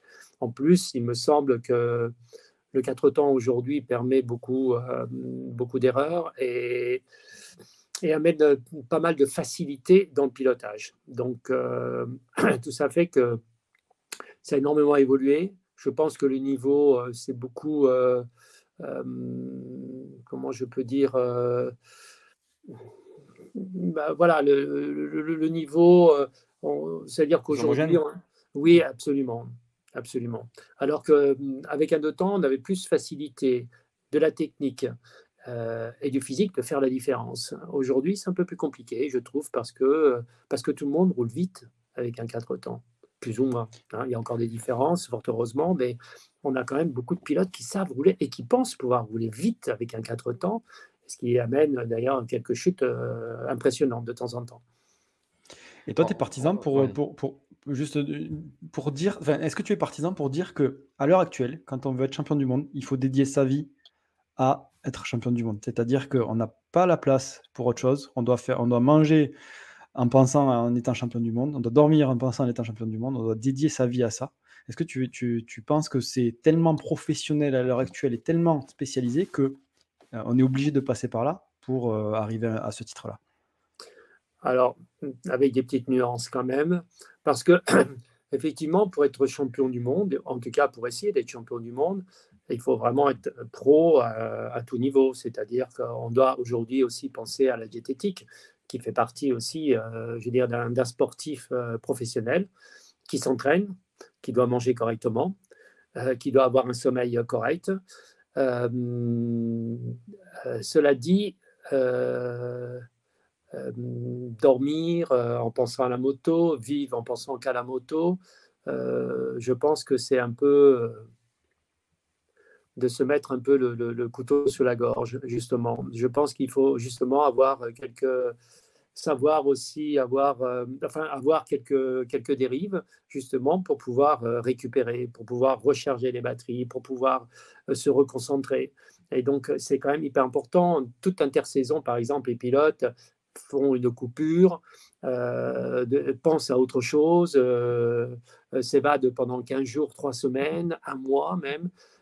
ils, ont, ils ont besoin, et même pendant la saison, on le fait aussi. À un moment donné, on coupe parce que sinon, la tête dans le guidon euh, euh, en permanence, on ne voit pas, on n'a pas de recul, on ne sait pas faire les analyses comme il convient de faire, et, c'est un risque euh, de, s'essouffler à un moment donné, et surtout ben, perdre des, motivations premières, qui est celle de vouloir être champion, être champion du monde. Donc, c'est les choses qu'il faut savoir gérer ou sinon euh, on s'essouffle rapidement, il me semble. Enfin, c'est ma façon de, voir les choses. Je voulais juste revenir un petit peu sur l'évolution du pilotage. On en avait parlé avec euh, Sébastien Sago, justement, de l'évolution. On parlait beaucoup des pointes de pied. Euh, c'est de rouler sur la pointe des pieds. Si je ne me trompe pas, tu nous l'as. Nous, on faisait des stages avec toi dans les années ouais, avant 2010, quoi, c'était 2005, quelque chose comme toi, comme ça. Et je n'ai pas le souvenir que tu étais très exigeant sur la position de nos pieds. Est-ce que ça, tu, penses que c'est une des évolutions du motocross ou tu le faisais déjà toi avant au niveau professionnel? Ah, Alors, non, on le fait systématiquement dans certains endroits, c'est-à-dire que notamment dans le sable, où ça permet d'avoir aussi une flexion au niveau de, la cheville qui permet de, ressentir un peu mieux encore les, irrégularités du sol, euh, de mieux sentir sa suspension et d'avoir des amortis. En fait, euh, on travaille un peu plus que le, levier du, du, genou. Quoi. En fait, là, on a en plus euh, le travail de la cheville. Le problème, euh, on ne peut pas rester continuellement le pied sur les pointes des pieds, qui est parfait, je veux dire, pour, pour passer les bosses. Il faut à un moment donné toucher le frein. Quoi. Et c'est pour ça qu'aujourd'hui, peut-être, on peut le faire plus facilement sur la pointe des pieds, parce qu'avec le 4 temps, on a aussi le frein moteur qui permet justement de, s'arrêter plus facilement. Sinon, euh, je veux dire, euh, voilà.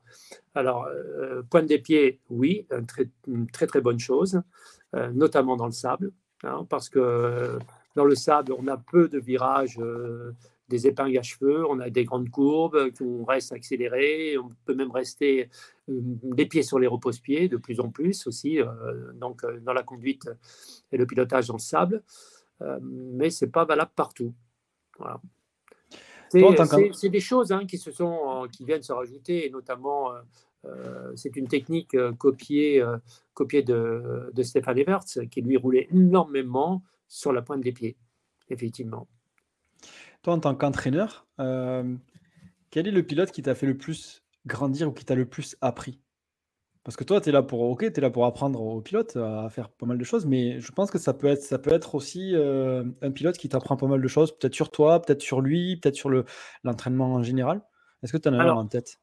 Alors moi, de, mon temps, de mon temps, euh, Jean-Jacques Bruno était pour moi euh, le maître. il, a été, il a été mon maître aussi. Jean-Jacques Bruno, en termes de technique, moi, j'ai jamais connu personne de plus technique que Jean-Jacques. Et d'ailleurs, euh, toute ma technique, euh, j'ai peut-être évolué aussi, enfin fait évoluer avec mon temps, avec, euh, mes, montures qui étaient aussi différentes de celles de Jean-Jacques. Donc tout ça évolue un peu, mais la base reste la même. Par contre, aujourd'hui, c'est la technique de tous les pilotes parce qu'être un entraîneur, c'est aussi savoir observer les autres, et notamment tout, tout pilote, enfin les bons et même les moins bons. Et c'est là qu'on peut euh, conseiller euh, à ces, à ces, pilotes au niveau des trajectoires, au niveau des techniques, parce que ça évolue, c'est constamment, enfin je veux dire, ça évolue constamment. Quoi.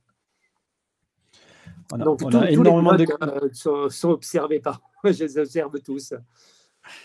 Oui, justement, on a énormément de questions là-dessus. Hein. Ça va être dur d'arriver à, condenser toutes les questions qu'on a, qu'on a sur les commentaires, mais on a des questions qui sont assez intéressantes, euh, notamment Philippe qui dit Quel est le facteur de la performance le plus important d'après toi? Physique, technique ou mental Alors, je dirais sans hésiter mental, en premier en tout cas. Mental, euh, physique et technique. D'accord. Alors après, euh, après évidemment, euh, évidemment le, la technique peut compenser quelques lacunes techniques. Enfin, pardon, la technique peut compenser quelques lacunes physiques. Physique. hein, on est d'accord. Mais le mental reste toujours euh, en haut de la, de la pyramide. Je crois qu'on t'avait Ouais, déjà posé la question, il me semble. C'est- ça, Nico? Ou, euh, Ouais. Alors, en fait, la question, on l'avait posée à notre invité qui vient de se connecter, Ouais, qu'on va pas tarder à mettre en live. Et euh, il, avait eu la, il avait eu la même réponse. hein. Ouais, ben, c'est euh, ça. C'est parce que je me disais que j'avais déjà entendu cette réponse et, et, c'est- et c'est- elles, viennent, elles viennent de Sébastien qu'on avait eu. Et c'est vrai, Il y a même, j'avais, j'avais même lu un, un coach australien qui était dans, dans une autre discipline, hein, qui disait bon, ça ne servait à rien de s'entraîner, le mental suffisait. Quoi. Donc, euh, pour vous dire euh, à quel niveau on est, le, mental est tellement important. C'est-à-dire que le mental, on le voit, on, le voit encore aujourd'hui euh, avec des, pilotes comme Jeffrey Ernins, qui est capable d'augmenter la cadence pour aller chercher dans les deux, trois derniers tours les pilotes qui sont devant. C'est hallucinant. Hallucinant parce que, comme les autres, je pense qu'il arrive à un niveau de fatigue et il arrive à en rajouter à la fin. C'est pas qu'il est moins fatigué que les autres, c'est qu'il a encore plus envie que les autres. Et ça, c'est hallucinant, quoi. Bon, tout à l'heure, on a fait la transition avec Flo. Est-ce que tu veux bien, Jackie, faire la transition avec Sébastien Tortelli? Ça te dérange Oh. pas de rester un petit peu? Volontiers, volontiers. On va l'ajouter. Tout à l'heure, on a fait une transition réseaux sociaux, préparation physique. Là, on va faire peut-être. euh, Tu nous as parlé de deux temps, de quatre temps, euh, que le pilotage avait évolué avec ces motos-là. On va peut-être parler d'électrique pas mal avec Sébastien ce soir. Donc, on va le faire rentrer tout de suite. Le double champion du monde, c'est Sébastien Tortelli. Bonsoir, Seb. Comment ça va? Salut. Bonsoir à tous. Ça- Alors, Sébastien. Jackie, un petit mot. Sébastien. un- un- Jackie, tu, je sais pas si tu as écouté le live depuis le début, Sébastien, mais Jackie a fait une entrée fracassante hein, tout à l'heure. euh, donc, euh, J'étais pas voilà. là. Je, je- je rentrais de rouler. on, a, on a parlé réseaux sociaux, euh, donc c'était bien. On avait, on avait deux ambiances différentes, avec deux, deux invités différents. Du coup, Jackie, euh, là, tu as Sébastien Tortelli en face de toi, enfin à côté, à côté on va dire.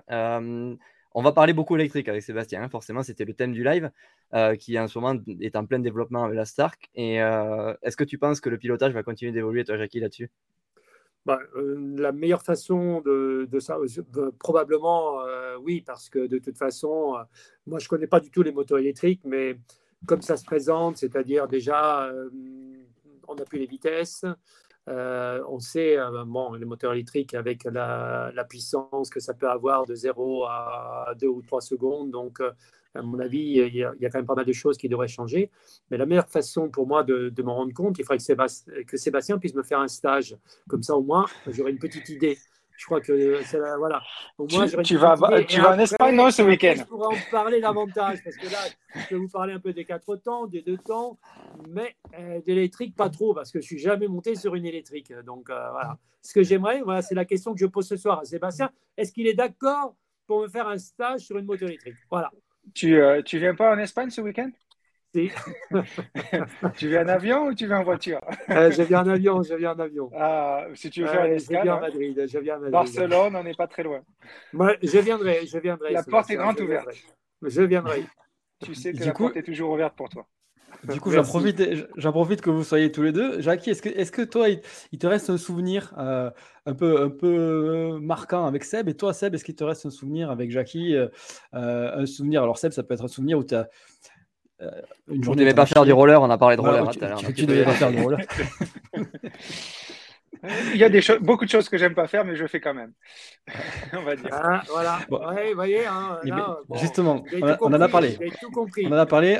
On- Hein il, nous a, il nous a dit que tu étais le pilote le plus dur au mal qu'il avait, qu'il avait connu, Jackie. Donc c'est un gros, je pense que c'est un gros compliment parce que Jackie, tu as, vu passer énormément de pilotes, énormément de, de talents et énormément de pilotes qui avaient vraiment envie de gagner. Et, et Seb, tu fais partie de ceux qui, étaient le, les plus durs au mal. Donc, euh, Je pense que c'est oui, euh, une façon de voir les choses.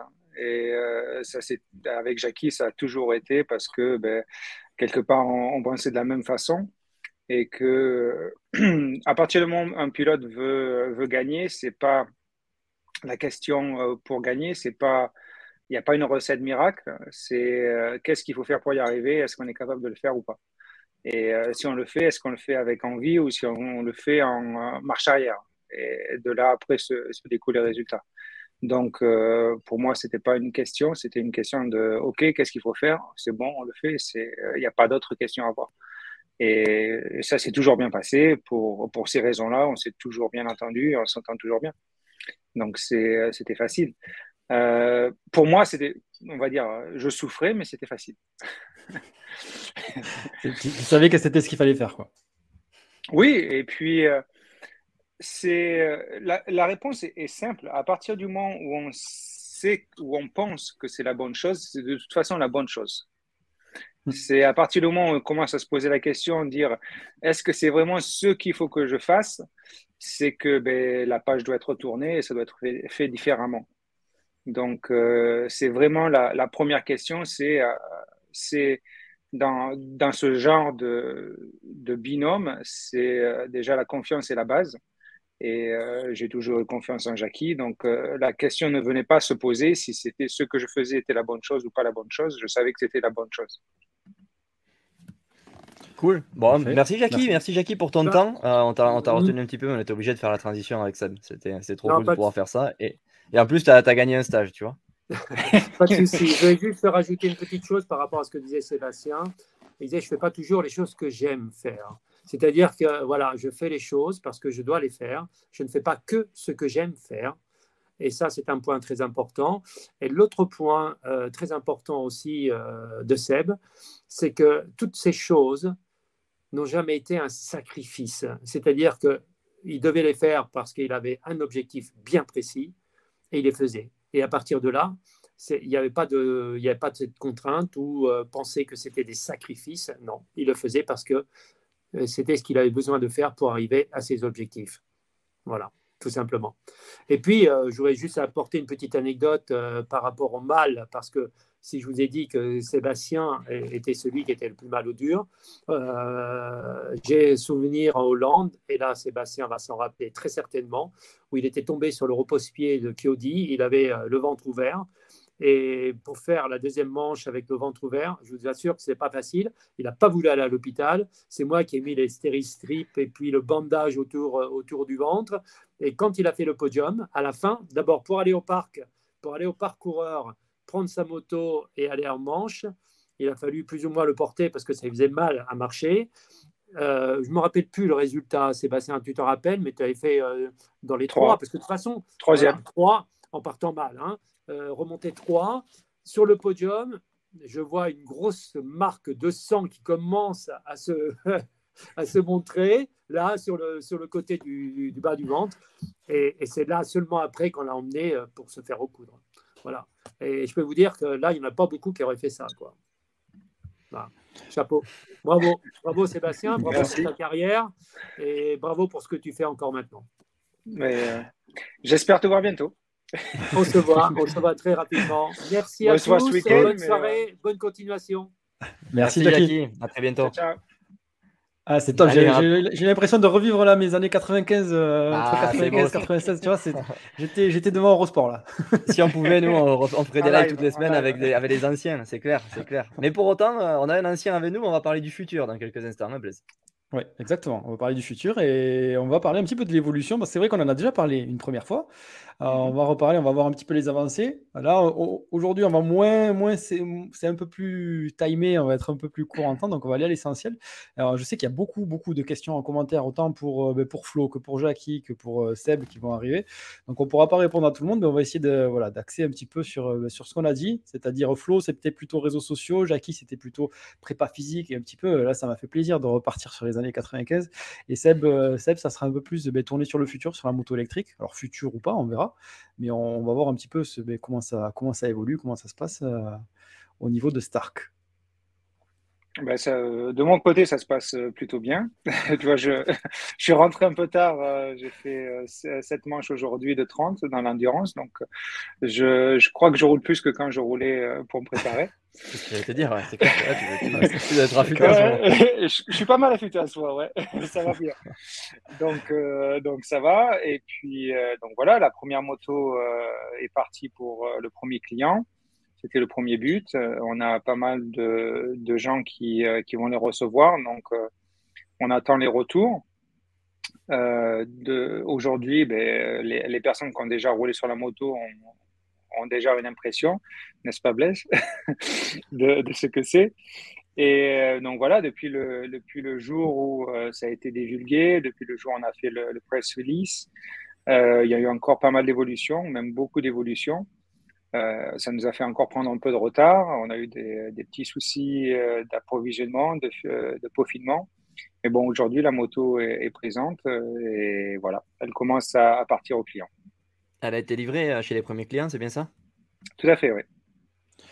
Donc livrée, et toi, et toi en fait, en ce moment, tu es sur quelle partie? Tu es sur, sur les, les années les années suivantes tu, développes non, non, on, finalise euh, déjà celle qui est, qui est là aujourd'hui, on peaufine. On, a un but de faire 250 heures et 450 euh, heures avec les motos pour euh, savoir où, comment les pièces vieillissent et, et avancent et quels sont les, les problèmes qu'on peut rencontrer futurs. Donc, ben, on est dans ce développement et on s'approche du, du premier but. D'accord. Comment ça, comment ça se passe du coup actuellement? Euh, on va dire la, seule inconnue qu'on avait nous quand on a essayé la moto, c'était toute la partie autonomie qui manquait un petit mhm. peu, euh, qu'on n'avait pas pu tester. Il y avait deux choses qui manquaient pour nous, c'était la partie autonomie, la partie euh, software, le logiciel qu'on avait à l'intérieur. Comment, comment ça a évolué ça avec le temps? Ben, le software est aujourd'hui sur les motos et en direct, donc les, les clients peuvent le contrôler. Donc c'est la première évolution où ils peuvent contrôler jusqu'à 5 courbes de puissance. Euh, les courbes de puissance sont aujourd'hui gérées par le, pilote lui-même, c'est-à-dire qu'il peut choisir de la courbe 1 à la courbe 5 euh, combien de puissance il veut mettre sur la moto. Donc, euh, ça dépend du choix qu'il a fait sur le nombre de chevaux qu'il a. J'ai roulé avec la 80 chevaux et je pense que c'est beaucoup trop de chevaux pour la plupart des gens même pour moi. Donc, euh, ça, c'est, on va voir comment ça se déroule dans le futur, mais je pense qu'il y a dans le, dans le concept 80 chevaux, il va y avoir une grosse alarme euh, avec des voyants rouges qui vont s'allumer euh, en faisant faites attention, faites attention, parce que ça, ça dépote beaucoup. Et après, les, les, clients peuvent, donc je disais, choisir cinq courbes que eux mettent à leur niveau qu'ils souhaitent autant au point de vue frais moteur qu'au point de vue euh, puissance euh, qu'ils utilisent. Donc ça, c'est tout ce qui est software. Et euh, tout ce qui est batterie, aujourd'hui, ben, moi, je fais des manches de, plus de 30 minutes. donc voilà, après, ça dépendra la, la vitesse du pilote et les conditions dans lesquelles il roule. D'accord. Ouais, là, je voulais évoquer ce sujet. Euh, il y a Alex qui relève avec un commentaire sympa. Si la moto tient 250 heures avec toi, elle en fera 1000 avec un amateur. C'est le but.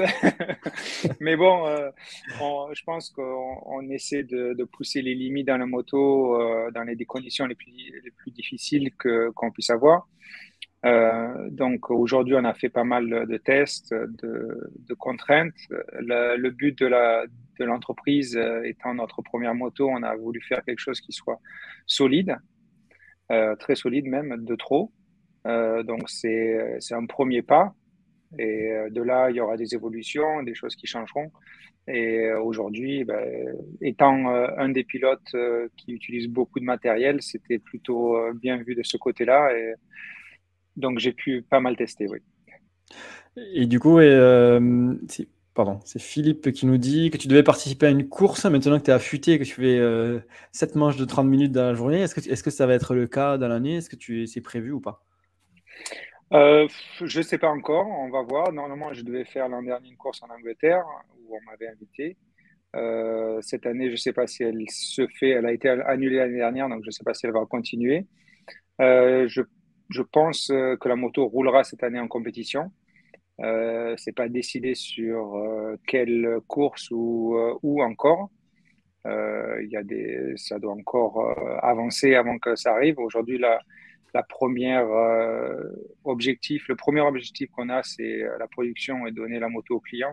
Donc, ça reste l'objectif aujourd'hui numéro un avant tout. Et la compétition viendra par la suite une fois que tout sera lancé.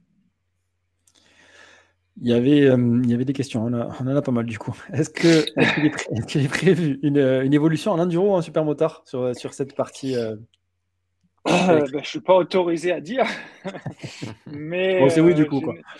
généralement, une, une, moto de cross se décline rapidement sous ces deux modèles-là. exactement, parce qu'en fait, on a une base là qui est une base qui est, enfin, de ce que j'ai ici en tout cas, qui est, qui est saine et qui sera, qui sera facilement adaptable, je pense, de mon point de vue, euh, sur l'enduro, sur le supermoteur. Donc, donc ça, va, ça risque de découler dans les années à venir, une fois que toutes les motos seront livrées. Quoi. J'espère pas dans des années à venir, mais oui. niveau, niveau, délai, niveau délai, euh, c'est toujours. On arrive à raccourcir maintenant avec la production qui arrive à être euh, cadencée ou pas? Mais ça, je ne sais pas si ça va se raccourcir. Je sais qu'ils font le maximum. Euh, je sais qu'ils respectent l'ordre de, de, commande. Donc, euh, c'était un but principal. On a eu pas mal de pression pour euh, certaines personnes qui voulaient un peu passer devant. Mais euh, l'entreprise a, a, gardé le, la ligne qu'ils voulaient et c'est vraiment dans l'ordre de, de, commande des, des machines. Ça me fait rire parce qu'on a Luigi Segui qui est en stand-by pour, pour intervenir après et qui te met dans le chat privé une pour moi, Seb. ah oui, d'accord. Je me demandais qui était dans le chat privé. Ouais, on va le faire intervenir après, Luigi. Il va te poser deux, trois questions sur la, sur la partie électrique. Il faut patienter quelques minutes. Ouais. Ça te dérange pas, Seb, qu'on accueille aussi Luigi tout à l'heure? Non, non, pas de souci. J'avais une pas question, moi, on, on, parlait de, on parlait de futur. Et tu penses que dans combien d'années on verra une moto électrique euh, championne du monde ou championne de SXUS selon toi euh, C'est difficile à dire. Euh, pourquoi euh, Je pense pas que c'est une question de, de, performance parce que l'évolution électrique est très rapide. Euh, moi, j'ai pu la voir en un an déjà. L'évolution qu'il y a eu, c'est énorme.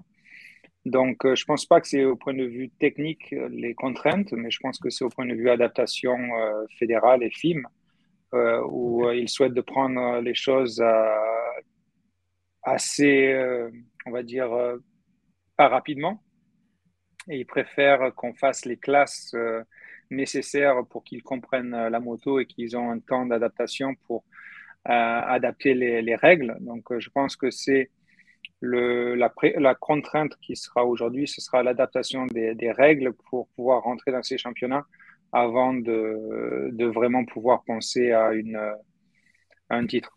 Donc, c'est aujourd'hui, c'est l'ouverture des championnats et je pense qu'elle se fait. Euh, beaucoup de monde sont, euh, sont ouverts, mais je pense que ça va prendre euh, des marches, plusieurs marches. Donc, je pense que ça commence au niveau national et puis ça évolue gentiment jusqu'au niveau mondial. D'accord, parce que les pilotes, eux, ont l'air confiants quand on lit les commentaires de Ken Roxen quand il était venu à Barcelone pour l'essayer juste après le Supercross de Paris. Il euh, y a lui, il y a Soub aussi qui, qui l'a essayé euh, et qui a donné son avis sur cette moto. Eux pensent que cette moto-là, déjà, euh, en l'état actuel, elle, pourrait gagner, elle pourrait peut-être gagner des courses. Quoi. Oui, non, là-dessus, il n'y a pas de, je pense qu'il n'y a pas de souci. Euh, moi qui roule ben, tous les, quasi tous les jours avec, je, vois le potentiel de la moto. Donc, c'est. La question n'est pas là-dessus. La question, c'est de, savoir faire. Euh, c'est quelque part quelque chose qui est un peu inconnu pour tout ce qui est fédération. Et ils ont, un temps, ils ont besoin d'un temps d'adaptation pour euh, comprendre ce que est l'électrique, parce qu'il n'y a pas de, de machine aujourd'hui sur le marché. Et euh, donc, c'est la première des choses qu'il y a à faire. La même chose que quand je suis allé aux États-Unis dernièrement à Daytona, où j'ai pu discuter avec les, principaux organisateurs c'est euh, la première question qu'ils ont, c'est euh, qu'est-ce que qu'est-ce qu'est la moto, quel est le contrôle qu'on peut avoir, qu'est-ce qu'on peut voir, quels sont les, les en fait ce qui peut rendre la moto euh, accessible sans, sans, sans donner trop d'avantages ou inférieur. Donc c'est mmh. toujours le, la question qu'il y a aujourd'hui et, et, on est conscient. Et la bonne chose de Stark, c'est que c'est une entreprise qui est vraiment ouverte euh, avec la communication, avec tout ce qui est organisation euh, et fédération. Donc, euh, c'est vraiment faire ses classes et pouvoir, par exemple, entrer le, les États-Unis en compétition amateur pour pouvoir après commencer à rouler en, catégorie light et puis après en, en 4,5. Donc, c'est des choses qui sont, je pense que c'est du temps, mais, mais ça arrive. de là à dire que c'est dans 5 ou 10 ans, non, je pense que ça sera plus tôt. On a une question euh, parce qu'on sait qu'il y a le championnat, euh, le championnat électrique, championnat du monde un petit peu. Alors c'est arrivé euh, un petit peu un sous-marin, euh, c'est le e-Explorer, quelque chose comme ça. Mm -hmm. ouais, c'est à 20 minutes de, de l'entreprise. Ouais, voilà. Bah, du coup, tu vas peut-être pouvoir nous en parler un petit peu plus. cool. Ouais, on, a, on, a, Sean qui nous demande justement qu'en est-il de ce championnat du monde électrique où on, on voit justement bah, des des, des, noms qu'on connaît bien, comme Robbie Madison ou, ou, James Stewart, qui ont monté des teams. Est-ce que, est que Stark ben, a la volonté de, de, participer à ce championnat ou est-ce que vous dirigez plutôt ben, directement vers la MXGP ou ces championnats qui existent déjà? Comment, comment tu le vois, toi? Ah ben, On n'est pas du tout dans ce championnat. Donc, ce n'est pas du tout la, politique d'entreprise euh, que, l'on a. Aujourd'hui, nous, on a une moto de, cross qui est euh, à un niveau euh, de se mélanger avec des thermiques, donc avec des 4,5 et des 2,5. Et donc, c'est ce que nous, on, souhaite, c'est courir avec des thermiques parce qu'on estime qu'aujourd'hui, on est à armes égales. ce qui est différent de ce qui se passe dans les autres sports, si on regarde euh, la F1, euh, ils ont une Formule I parce que les voitures ne sont pas aussi performantes. En moto GP, c'est la même chose. Ils ont une Formule I parce que leurs motos ne sont pas capables euh, d'être à, ce niveau-là de compétition. aujourd'hui, ce qu'on a comme avantage aujourd'hui, c'est qu'on peut aller sur un terrain de cross et, courir avec n'importe quelle moto qu'il y a sur un terrain de cross. Donc, la Formule I Explorer a été une possibilité mais euh, ça ça n'a pas abouti parce qu'il y avait ce côté seulement I euh, qui n'était pas une politique d'entreprise euh, de notre entreprise et qui aurait quelque part un peu dévié de, du message que l'on veut donner mmh. aux, pilotes, comme quoi c'est une machine de cross et c'est pas une machine du côté de, des cakes ou des, des qui sont des, des hybrides. Donc nous, nous avons une, une machine qui sont euh, des, des, machines qui sont vraiment axées motocross et euh, compétition. On va, on va peut-être pouvoir faire entrer Luigi parce que je pense qu'il est en train de, bombarder le chat. il Il a donné envie de rouler en électrique. Je pense qu'il va se faire vétéran en électrique l'année prochaine. ouais, c'est vrai. En plus, c'est un bon, euh, c'est un bon pilote test. Si on a parlé de toi, Seb, on sait que voilà, les, les machines, tu les, tu les pousses dans leur dernier retranchement. Mais je pense que Luigi aussi, notamment, il avait quelques anecdotes euh, dans notre dernier live avec la fameuse Aprilia en enduro. Donc, euh, donc voilà, peut-être qu'on on va peut-être recruter ce soir un nouveau pilote test chez, chez Star. chez Star on, a a besoin, besoin, c'est sûr. Et eh, Luigi, ça y est, c'est nouveau pilote test, on peut t'introduire comme ça peut-être? Ah oui, c'est sûr. S'il si, veut bien, Seb, je vais avec lui, il n'y a pas de problème. Hein. Ça nous rappellera nos, jeunes années. tout à fait, tout à fait. Ça va, 47 ans, punaise, ça va bien et toi? Ouais, nickel, nickel, frère. T'as des cheveux longs ou t'as le queue de cheval? Ouais, ouais, ça, pousse. parce que pour ceux, qui ne savent pas, vous avez, vous avez roulé ensemble quand vous étiez jeune. Euh, toi, Seb, t'es d'Agen. Toi, es, euh, toi Luigi, t'es de. ah, oui, j'étais du Lot. J'étais du Lot, putain. Cette queue de cheval, je la connais. Hein. c'est vrai qu'à l'époque, j'en avais une. Oh, euh, non, c'est vrai. Non, il faisait, Luigi faisait la Ligue Pyrénées en 80. Et comme c'était le meilleur pilote qu'il y avait. Ah, ouais. T'es venu vite après toi. Hein. je suis arrivé, je suis arrivé pour l'embêter un petit peu mais bon, il était encore devant pendant quelques années. Ouais, tu parles. Eh, tu es vite venu parce que euh, je savais que je devais en surveiller qu'un seul, c'était toi. vous, êtes, vous êtes de la même génération enfin, vous, avez, vous avez exactement le même âge ou quelques années d'écart? Non, non, non, il est plus, Sébastien est plus jeune. Autrement, il m'aurait niqué bien avant. ouais, on a deux ans de différence. Ouais, pas, pas beaucoup. Donc, euh, non, non, ben non, parce qu'il était euh, en 80, tu étais sur ta dernière année, moi j'étais sur ma première année ou quelque chose comme ça, je crois. Mais j'ai été champion de France et tu as été champion de France l'année après. Ouais, c'est ça. Tout à fait, ouais. J'étais vice-champion derrière toi la première année. Mais, tu sais, Seb, je peux te le dire, hein, tu as toujours été, euh, mais tu sais pourquoi je dis ça, mais c'était comme la famille avec moi. C'est vrai, on a, on a toujours eu un grand respect tous les deux envers l'autre. Mais euh, écoute-moi, ta moto électrique, il faut que je l'essaye, frère, et que je fasse une course avec toi. On va se récaler, frère. Je suis affûté comme un dieu. Une larme. Ah Regarde, il faut que tu descendes à Barcelone. Eh bien, je viens, je prends l'avion. Voilà, c'est un peu compliqué, frère. J'ai perdu ma belle-mère il y a deux jours. Ah. Alors, on est en famille, et puis bon, je voulais pas rater. Merci. Je voulais pas rater l'interview avec, euh, avec Nico parce que c'est des, des, jeunes sympas. T'as vu, c'est génial ce qu'ils font. Bah, c'est de chez nous. Hein.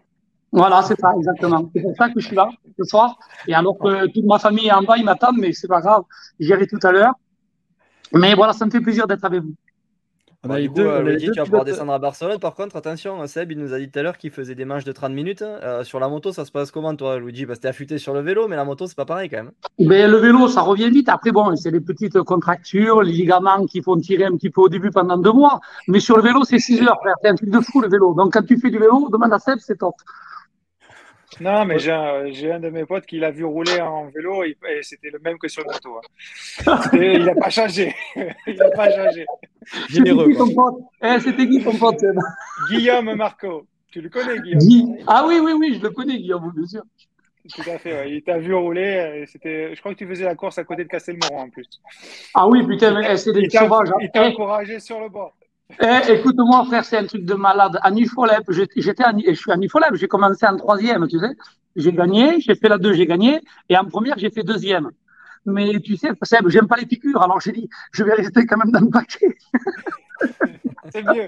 C'est mieux. C'est mieux. C'est mieux. Bon, du coup, euh, Ouais. Seb, tu, tu pourras accueillir euh, Luigi, même s'il vient en vélo, ça pose pas de problème. Car hors Barcelone, il y a combien? 350 Ah, ouais, ouais. Faut qu'il Ouais, passe, loin. passe à travers les Pyrénées. Il va faire. C'est ça. Il y a un peu de dénivelé. ouais. Bon, cool. Ben, écoute, euh, Seb, merci en tout cas pour, euh, pour ton temps. C'était sympa d'avoir parlé, d'avoir eu les évolutions un petit peu et de l'actualité Avec de, plaisir. cette, euh, de la Vargue et qu'on a hâte de voir, qu'on a hâte de, de réessayer dans sa nouvelle version. Et euh, en tout cas, merci pour ça. Et euh, on te recontactera plus tard pour, euh, pour un prochain live euh, avec un peu plus de temps parce qu'on sait très bien que nos abonnés, euh, là, ça fusait les questions pour Sébastien Tortelli, pour, pour ceux qu'on a eu juste avant. Euh, donc, merci à toi, Seb. Et on va terminer, on va clôturer tout ça avec, euh, avec Luigi. En fait, on va, avec Luigi, Allez, ça marche. on va débattre de tout ce qu'on a vu avec les, les trois autres. Avec les autres. Lui, lui dit on n'a pas de questions, c'est facile, ça vient comme ça en fait. Ça marche. Merci, Seb. À bientôt. Allez, salut. Salut, Sébastien. Bisous. Salut. Ciao, mon Seb. Bon, Luigi, euh, ben ouais, malheureusement, bon voilà, petit problème perso. Merci en tout cas d'être avec nous, ça fait, ça fait super plaisir. C'est cool, euh, cool que tu aies pu intervenir aussi euh, avec Seb. On a eu Jacques Vimon juste avant, je pense pas que tu aies eu le temps d'écouter. Alors, Non, a parlé beaucoup de, là, ouais. de prépa, de physique et tout, mais euh, Mhm. il nous a pas parlé du tas de sable à déplacer, comme Ah non, non. Il, non, il faisait pas ça. Non, il ne faisait pas, non. Toi, tu, en, tu en es où? Justement, on a, eu des, on a eu des questions par rapport à ça, par rapport à Jackie. Est-ce que, est-ce que bon, on n'a pas eu le temps de toutes les poser, mais est-ce que Jackie continue à rouler? Est-ce que Seb continue à rouler? Bon, bien sûr, il nous a dit qu'il faisait des manches de 30 et qu'il en faisait beaucoup, mais toi, euh, tu roules en vélo. Est-ce que tu continues à rouler en moto? Mais en moto, je fais un petit peu de moto, si tu veux. J'ai essayé un petit peu les. Comment ça s'appelle? C'était pas la Stark, c'était la, la VHR. Et donc, j'ai roulé un petit peu avec ça pour euh, essayer de la mettre un peu au point. Là, il y a Bug qui a une moto chez lui. Donc, il est en train de la, de la préparer pour qu'elle marche mieux que, le, que la standard, comme je t'avais dit la dernière fois. Donc, il y a des évolutions qui sont en train de se faire. Et euh, la moto aussi, j'en fais. Et puis, bon, c'est vrai qu'il y a 4-5 mois, j'ai fait une grosse chute en moto avec une, une autre moto. C'était pas une c'était une autre moto. J'avais fait un peu d'enduro pour ouvrir une piste. Et je suis tombé, je me suis cassé une côte, je me suis fait, je me suis perforé le poumon et je me suis dé- décollé la, la plèvre. Ils m'ont mis 18 grammes de morphine pour, aux urgences. Je suis resté deux jours. Et bon, j'en ai pas parlé, mais je me suis remis d'aplomb et en deux, trois semaines, j'étais revenu, sur le vélo, donc ça va bien. Mais je veux dire, voilà, à part, euh, à part cet petit incident, je roule pas souvent, mais j'ai fait beaucoup de courses de vélo et je me régale, quoi. Voilà. D'accord. Toi, toi là, on a parlé d'électrique et euh, on a vu. un- Vas-y, vas-y, euh, Luigi, si dois- Non, non, non, c'est juste, c'est juste que j'ai une, tente qui monte, pardon. C'est pas grave. Vas-y, vas-y, Nathan, c'est bon. Dis-moi. Ouais, on continue. ouais. on, a, on a parlé d'électrique justement dans le chat. Dans le chat, tu nous disais que l'électrique, ça. Et, Des- euh, L'électrique, euh, si ça m'intéresserait avec Sébastien, oui. Sébastien, je le connais. euh, en plus, lui, la moto, elle doit être au point sévère. Donc, euh, avec lui, ça serait un plaisir parce que bon, je le connais et puis euh, il me connaît à moi aussi. Euh, je veux dire, euh, une moto électrique, c'est pour moi, ça doit être puissant, mais comme j'essaye déjà, si tu veux un petit peu, je sais à peu près les bases, comment, comment ça doit être, comment ça doit réagir.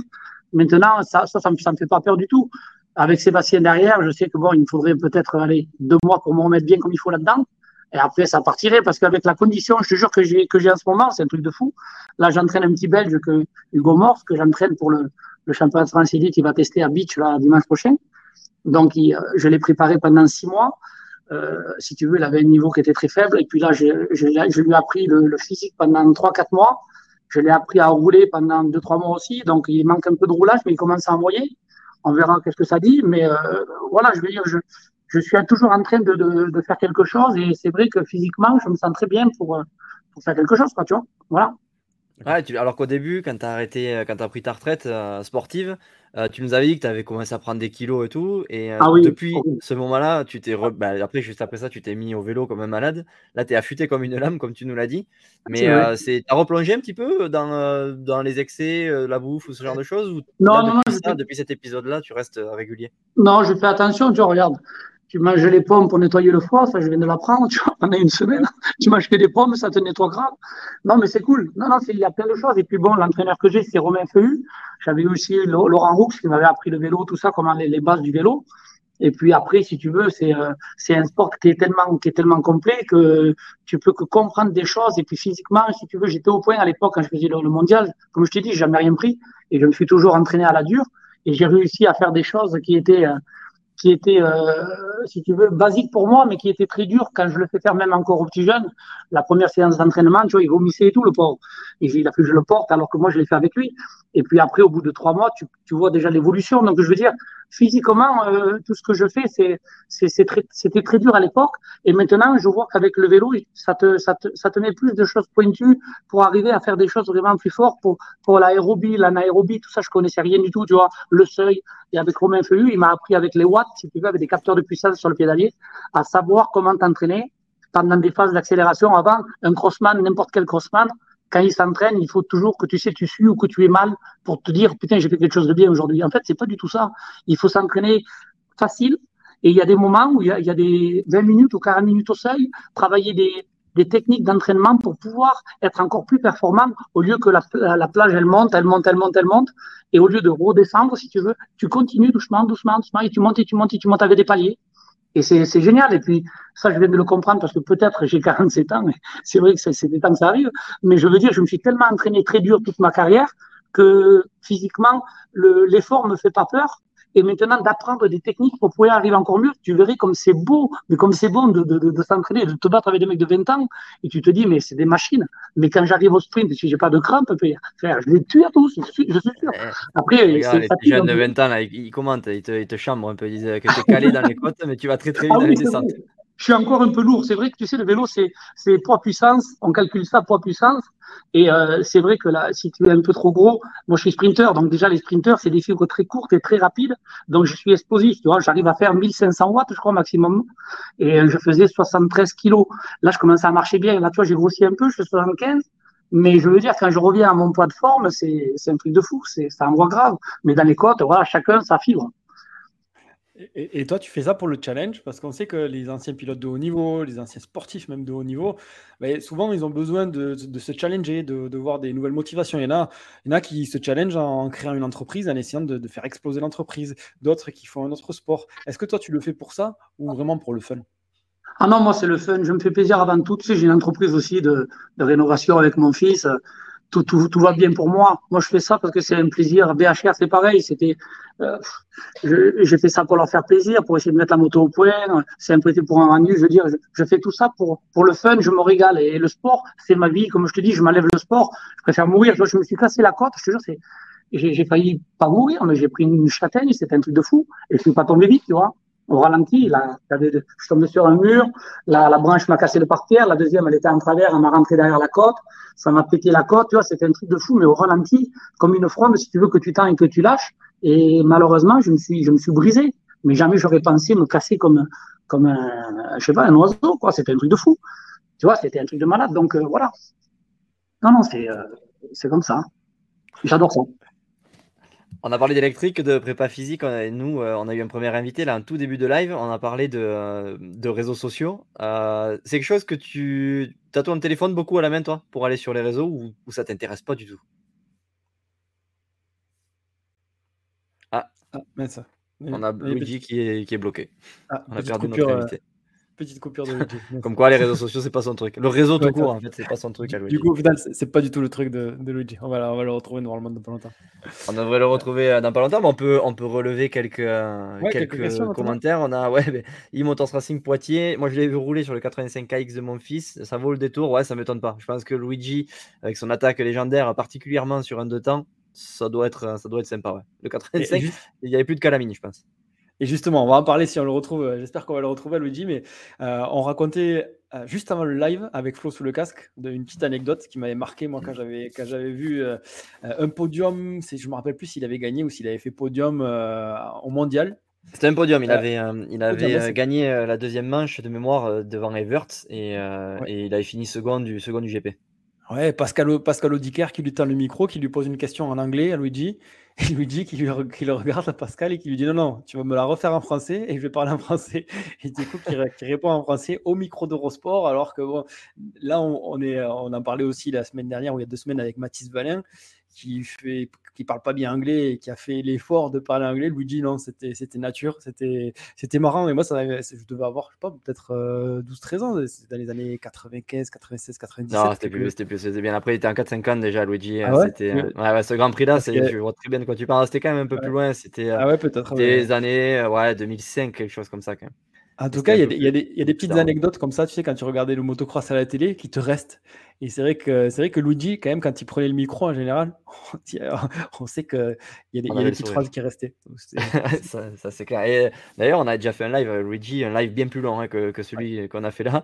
Et euh, on va le faire revenir, Luigi. On avait beaucoup, beaucoup d'anecdotes. Donc n'hésitez pas à aller voir le, le Ouais. live euh, que, que l'on avait fait hein, pour, pour vous rappeler ces bonnes vieilles anecdotes. Bon, Luigi, tu, on, on t'entend. C'est bon Tu nous entends? Ah, Nous, on t'entend non, plus par contre. Non, on t'entend plus, mince. Attends, rétablir Hop. le micro.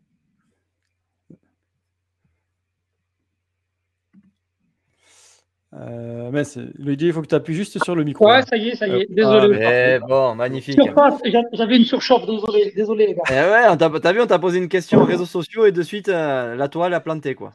C'est exactement, désolé les gars, j'avais une surchauffe, alors euh, j'ai pris dans le congélateur une poche là.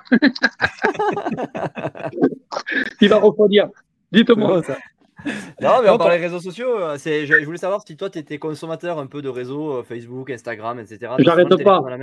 J'arrête pas. Tu sais, je je sais pas si vous l'avais dit, j'ai euh, euh, une cousine germine de ma femme qui est, qui est mariée avec Mathieu Pavon. C'est un golfeur professionnel. Ça devient, c'est la famille, quoi, je veux dire. Et, euh, et je, je me régale, si tu veux, à, à aller sur les réseaux. Et puis, je, je parle avec lui tout le temps parce que lui, il est très fort au golf. Et toutes, toutes ces choses qui sont techniques, moi, j'adore. Je joue aussi au golf. Je, je me régale. C'est tellement technique. Ça, c'est un sport très, très, très technique et très dur. Donc, euh, il y a tellement de choses à, à faire. Attention aux gestes et tout ça. C'est tout ce qui est technique et dur. J'adore. Moi, je me régale. Et- justement, pendant que tu es parti, on parlait des anecdotes un petit peu et, je, parlais, je, parlais des anecdotes. Et c'est vrai, comme, tu le disais, Nico, le premier live euh, où on avait parlé avec toi pendant une heure, on avait eu euh, un florilège d'anecdotes qui était, qui, était, euh, qui était énorme. On avait vraiment, vraiment rigolé sur ce, live-là. Est-ce que, est-ce que toi, il t'en- reste des, des moments forts comme ça, des moments où, euh, où tu te dis, ouais, ça, ça serait, ça serait maintenant, on le ferait pas pareil, tu vois? Tu vois, tu, tu vois, ce genre de choses que, où, où maintenant ça passerait pas. Il y, en a pas mal. Ouais, parce où ça que passait, Blaise, quand, euh, quand tu quand es parti, là, raconter euh, la fameuse anecdote de Pascal Audiker qui t'interviewe sur Eurosport et, et il Ah ben oui, en anglais parce que c'était le truc. Et toi, tu lui réponds, non, mais là, il faut que tu me la refasses en français, parce que j'ai rien compris, quoi. Mais c'est ça, parce que c'était pour les gosses, tu vois, à l'époque. Les gosses, ils, euh, et puis moi, l'anglais, c'était bicos par-ci, bicos par-là. Donc, tu vois, l'anglais, je connaissais pas trop. Et puis, j'ai dit, Pascal, mais parle-moi en français. Et puis, il me redit des trucs en anglais, tu vois. J'ai dit, un enculé, tu vois, en direct. j'ai pas dit, t'es un enculé. J'ai dit, Pascal, euh, les enfants ne comprennent pas, donc fais-moi là en français et ça sera mieux. et donc, voilà, je t'avais parlé comme ça. Mais c'est vrai, des moments forts comme ça, il y en a eu tellement. Et puis, avec n'importe qui, avec Sébastien Tortelli, c'est vrai, c'était, euh, lui, ça a toujours été, euh, je sais pas, moi, tu sais, mon époque à moi, c'était Villemain, Roncada, euh, Villemain, euh, Tortelli. C'était des, des mecs qui, qui ont été aux États-Unis. Après, moi, je te dis pourquoi j'ai pas été là-bas par rapport à ma femme, la pauvre. Tu vois, regarde, elle vient de perdre sa maman aujourd'hui, euh, il y a deux jours. Euh, elle a perdu son papa à l'âge de 14 ans. Euh, elle voulait pas revivre ça. Tu vois, je veux dire, elle aurait pas eu sa mère à l'époque. Je, je serais parti aux États-Unis. Et je suis tellement euh, un homme entier. Et puis chez nous, tu sais, la famille, c'est sacré. Et c'est pour ça que j'ai fait ma carrière en France. Mais moi, je viens de cette génération-là. Et quand je parle avec Sébastien, tu vois, je, ça me fait plaisir parce que c'est c'est c'est mon truc à moi quoi. Et puis cette génération-là, tout le monde s'en souvient parce que on avait la on avait la mort, que ce soit Villemain, que ce soit Roncada, parce que Roncada, on n'entend pas trop parler, Michael Machiot, tout ça. Mais je veux dire, c'est des gens qui on se donnait sur la moto, on faisait pas semblant. Je te jure, c'était à l'époque, c'était vraiment dur pour moi de- d'être devant parce qu'il fallait s'entraîner comme des chiens. Pour dire la vérité, c'est vrai, il fallait s'entraîner comme des chiens. Maintenant, quand je vois les jeunes de maintenant, Tu leur dis de faire des exercices, ils vont les faire, mais c'est toujours euh, des excuses à droite, à gauche. Nous, on se faisait pas d'excuses parce qu'on savait que, enfin, moi, ma moto, elle marchait avec des fils de fer partout. J'ai jamais été, j'ai pas pété dans la soie au début. Donc, la moto d'usine, elle vient, les gars, après. Mais si vous vous entraînez pas, elle va pas venir tout seul. Ou alors, vous allez avoir des pots d'usine, des suspensions d'usine, mais ça sert à rien si t'es bon à rien. Donc, entraîne-toi avec une moto euh, moins forte, mais mets-la à bloc. C'est comme je te dis, les BHR, ces, ces motos-là, franchement, les mecs, ils devraient comprendre. C'est une moto qui va moins fort qu'une japonaise, c'est vrai, mais si, si, tu la mets à bloc, tu vas être fier de toi. Tu vas te dire, putain, je suis fort. Et après, tu prends une moto un peu plus rapide. Et là, tu vas voir la différence. Ça va te tirer dans les bras. Tu vas dire, oh là là, celle-là, elle est plus forte. Ouais, d'accord. Mais tu vas faire des chronos et tu vas dire, je roule plus vite avec cette moto-là. Pourquoi? Et c'est là, elle est, elle est où la question? C'est que je suis plus fort physiquement? Non. Pourquoi? Parce que cette moto, j'arrive à la maîtriser beaucoup plus fort et je passe beaucoup plus vite dans ce virage-là. Mais avec une moto beaucoup plus puissante, physiquement, tu vas t'apercevoir que tu es moins fort, tu vois? Et il y a plein de choses comme ça, c'est un truc de fou. Et, on, a, on, en parlait justement aussi avant le live, on disait que, euh, alors je ne sais pas si c'est vrai, maintenant, à l'heure actuelle, euh, clairement, quand on est en MXGP, si on arrive avec une moto d'origine, tout le monde nous dit que c'est pas possible de gagner un MXGP avec une moto d'origine. Est-ce que à ton époque, bah, tu pouvais arriver avec ton master, euh, ta moto d'origine et, et, gagner une manche du 125 ou du demi de temps? Eh bien, écoute, tu m'as posé une super question, ça me fait plaisir. J'ai été au Brésil avec mon père. Écoute, je ne sais pas si je vous avais raconté ça, si je l'avais dit, non? Je ne me rappelle plus. J'ai été euh, au Brésil. Le championnat d'Europe, il me semble. non, non, championnat du monde. Championnat du monde au Brésil avec Brune. Ouais. Avec Brune. Et puis à l'époque, tu sais, c'était avec Caterpillar et j'avais ma revanche à prendre sur Mike Brown. Tu sais que j'étais pilote numéro 2, je savais pas ce que ça voulait dire. Il m'avait enculé toute l'année alors qu'à l'entraînement, je l'ai tué. Tu vois et donc, c'était un truc de fou. Et en fait, pour te dire la vérité, on se retrouve au Brésil. Et là, mon père m'avait acheté euh, 3 ou 4 125 neuves en Espagne pour pas payer la TVA, tu vois, c'était moins cher à l'époque. Et puis JCO, après, m'a tout ouvert les portes quand j'ai gagné au Brésil, pardi. J'ai gagné avec une moto d'origine, mon frère. Tu dis une moto d'origine. J'avais une moto prêtée qui était usée. J'ai mis mes suspensions dessus. Mon père m'a mis mon petit carburateur, ma petite culasse et mon cylindre. Oh, c'était pas un 4 temps, hein, frère, c'était plus facile à faire. Et je suis parti. Je gagne les deux manches et je les ai tués, ma couille. Ils m'ont vu le trou du parenté. Donc, c'était un truc de malade. Et j'avais une moto d'origine. J'étais pas une moto d'usine. J'étais contre Langston, Mike Brown. Et l'autre, Mike Brown, il lève la main quand il avait gagné. Parce qu'il avait fait deuxième en deuxième manche, mais j'avais, j'avais mis 30 secondes. Ils savaient pas que j'avais gagné le pont. Enfin, oui, un truc de fou, je gagne le général. Mais c'est pour te dire, les gars, il faut arrêter. Prenez des motos, mettez-les à bloc, physiquement, faites des chronos et faites le meilleur tour dans le dernier tour, et là, vous serez fort. Appelle Sébastien, s'il revient de suite, il va te le dire. Lui, c'était un monstre, frère. Il arrivait à baisser les chronos dans les dernières minutes. Moi, je me rappelle, à Valkesvart, il y avait Pichon. Écoute-moi, hein, il y avait son père et lui. Moi, c'est mon père qui me l'a dit. Et j'étais, je crois, 15. Il restait 5 minutes. Écoutez bien, hein, je vous jure que c'est vrai. Il restait, admettons, admettons 5 minutes. 5 minutes, c'est rien dans le sable. Mais à Valkesvart, deux tours, c'est énorme, tu vois. Quand tu as le panneau de tour, les mecs, oh là là, encore deux tours, tu vois, il y a des trous, c'est énorme, ça fait deux mètres. Frère, je finis la manche, je crois que j'en ai doublé 10. Je fais 5, et j'étais 15. Je fais 5, mon frère. En deux tours, j'ai doublé tout le monde. Pourquoi? Parce que physiquement, mais je l'ai tué. Il bavait, frère. Il, on a dit des limaces. Ils en pouvaient plus. Mais moi, et moi, frère, des tours, donnez-moi des tours. c'est un truc de fou. Mais c'est vrai, ça, c'est pas des conneries. Et, et tu t'entraînais physiquement parce que tu aimais ça ou parce que tu avais justement cet objectif de, de, bien faire derrière et de, de performer après le week-end? On a toujours envie de bien faire. La seule, la seule différence, c'est que, bon, ok, alors on va parler de, de choses qui sont, euh, qui sont, pour moi, qui sont vraies à 400%. Un gitan, il est comment un gitan Un gitan, tu lui donnes de la puissance physique. Il a déjà naturellement, parce qu'on a, on a ça dans le sang, je sais pas, on a la mort, tu vois, on est nerveux, enfin, moi je suis comme ça, euh, je tiens pas en place. Mais il faut le canaliser. Tu le canalises, tu l'entraînes sérieusement, qui se couche tôt, qui se lève tôt, je veux dire, qui se couche pas trop tard, qui se lève très, très tôt. Il va s'entraîner, il fait son entraînement, tu essayes à lui donner une bonne hygiène de vie, et tu arrives à être bon. Après, je dis pas que les gitans, ils sont comme ça. Il y en a beaucoup qui, qui travaillent comme Sébastien. C'était un monstre. Il a, même encore, tu vois, il fait des manches de 30 minutes. Il est costaud. Mais on n'a rien sans rien. Et moi, c'est vrai qu'à l'entraînement, je, je m'entraînais pour y arriver. OK, le dimanche, mais je, je m'entraînais d'une façon où je me disais que je donnais à 100%, je faisais pas semblant à l'entraînement. Je me disais que si je faisais plus, plus dur à l'entraînement, on dit toujours, on travaille très dur l'hiver pour être plus facile l'été. En fait, chez nous, euh, c'est aussi dur l'hiver que l'été, parce qu'on donne toujours à 400% le jour des courses. Mais c'est vrai que quand tu as une bonne condition physique, ça paye toujours. Et, vous faites de la moto, les gars, vous savez très bien ce que je veux dire. C'est un truc de fou. Quand tu te sens fort physiquement, tu te, tu te dis, mais aujourd'hui, les gars, allez-y, démarrez, je reviens.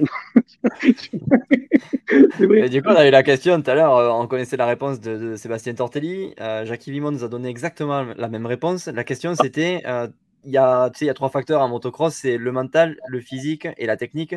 C'est lequel qu'il faut en premier, tu penses?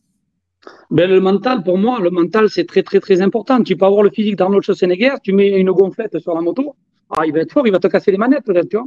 Mais tu lui fais faire trois tours, il va dégueuler sa mère, tu vois. Ça va pas aller.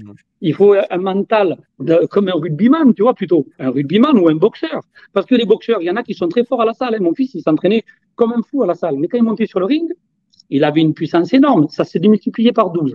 Maintenant, tu as des boxeurs qui sont très forts à l'entraînement, mais quand ils montent sur le ring, ils ont l'estomac coupé.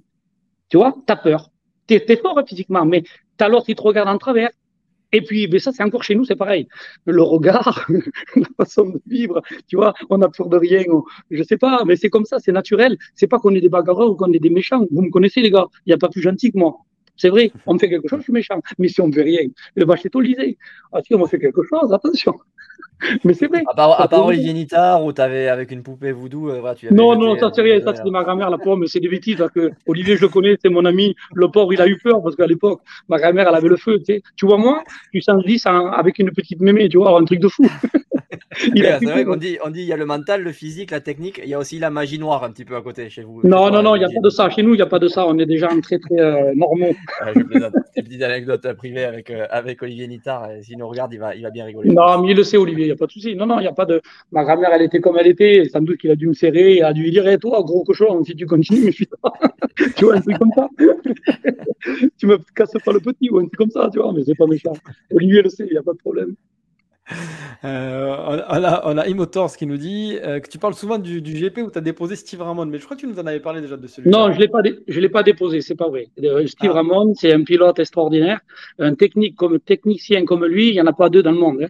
Moi, je sais qu'il passait à des endroits, il était tout souple, on croyait qu'il forçait pas, un peu comme Evers, mais très, très, très rapide et très, très, très intelligent dans ses trajectoires. La seule chose que j'ai réussi à avoir, on parle du mental, tu as dit un bon exemple et je vais t'expliquer pourquoi je l'ai gagné cette course.